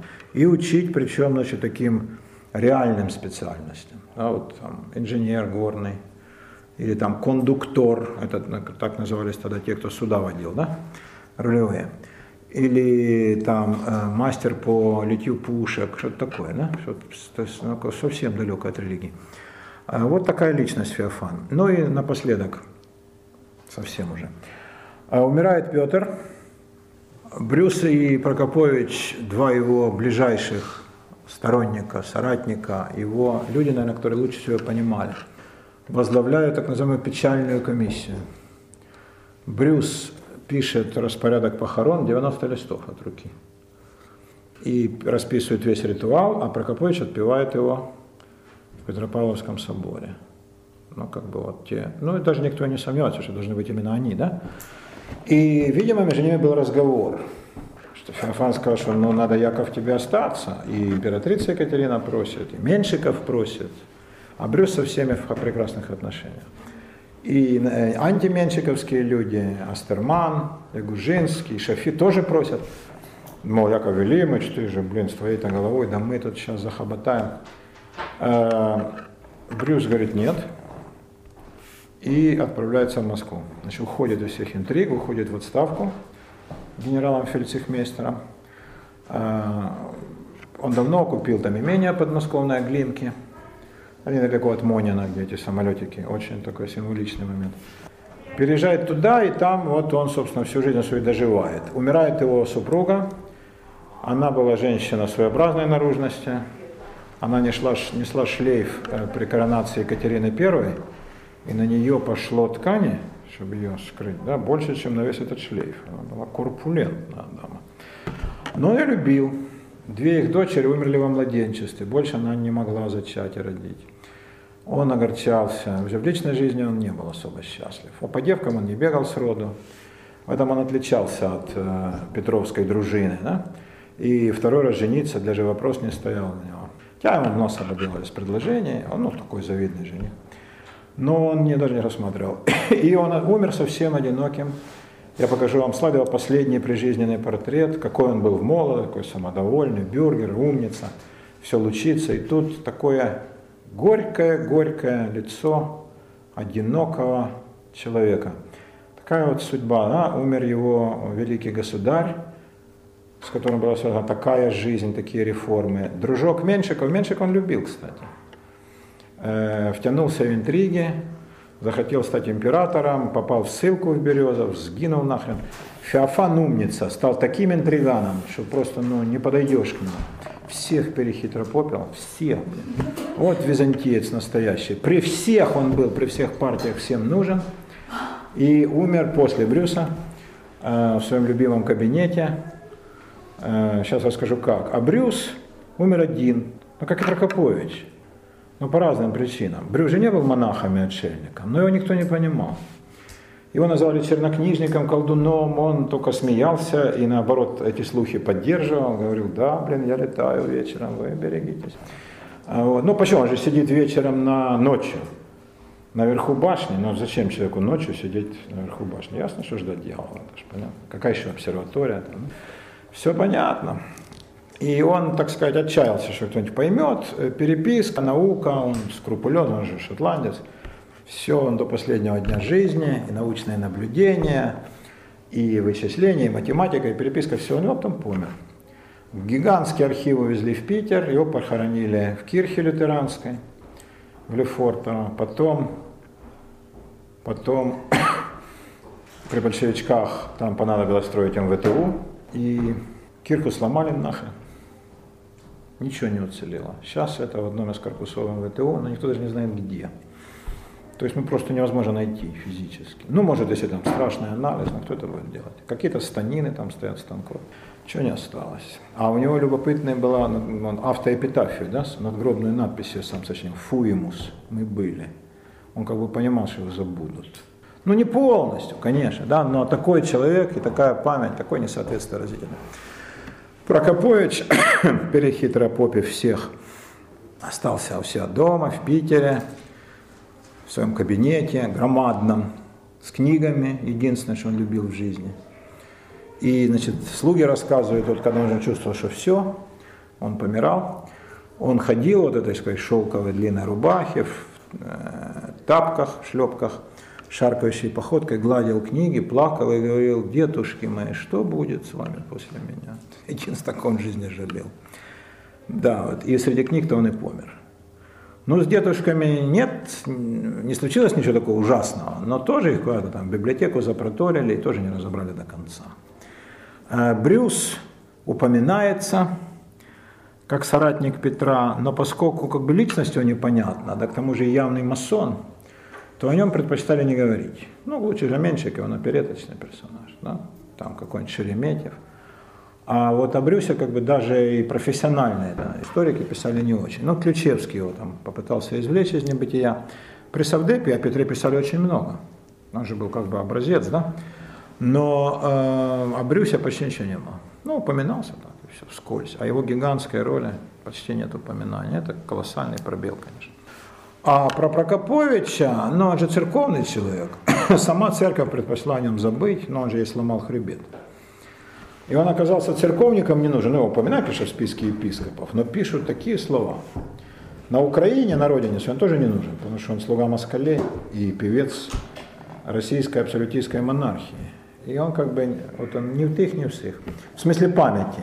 Хотя э, деятельность этих людей громадна, да, и с трудом даже подается вот вообще пониманию, как эти люди, настоящие соратники Исполина Петра, могли так много сделать за одну короткую человеческую жизнь.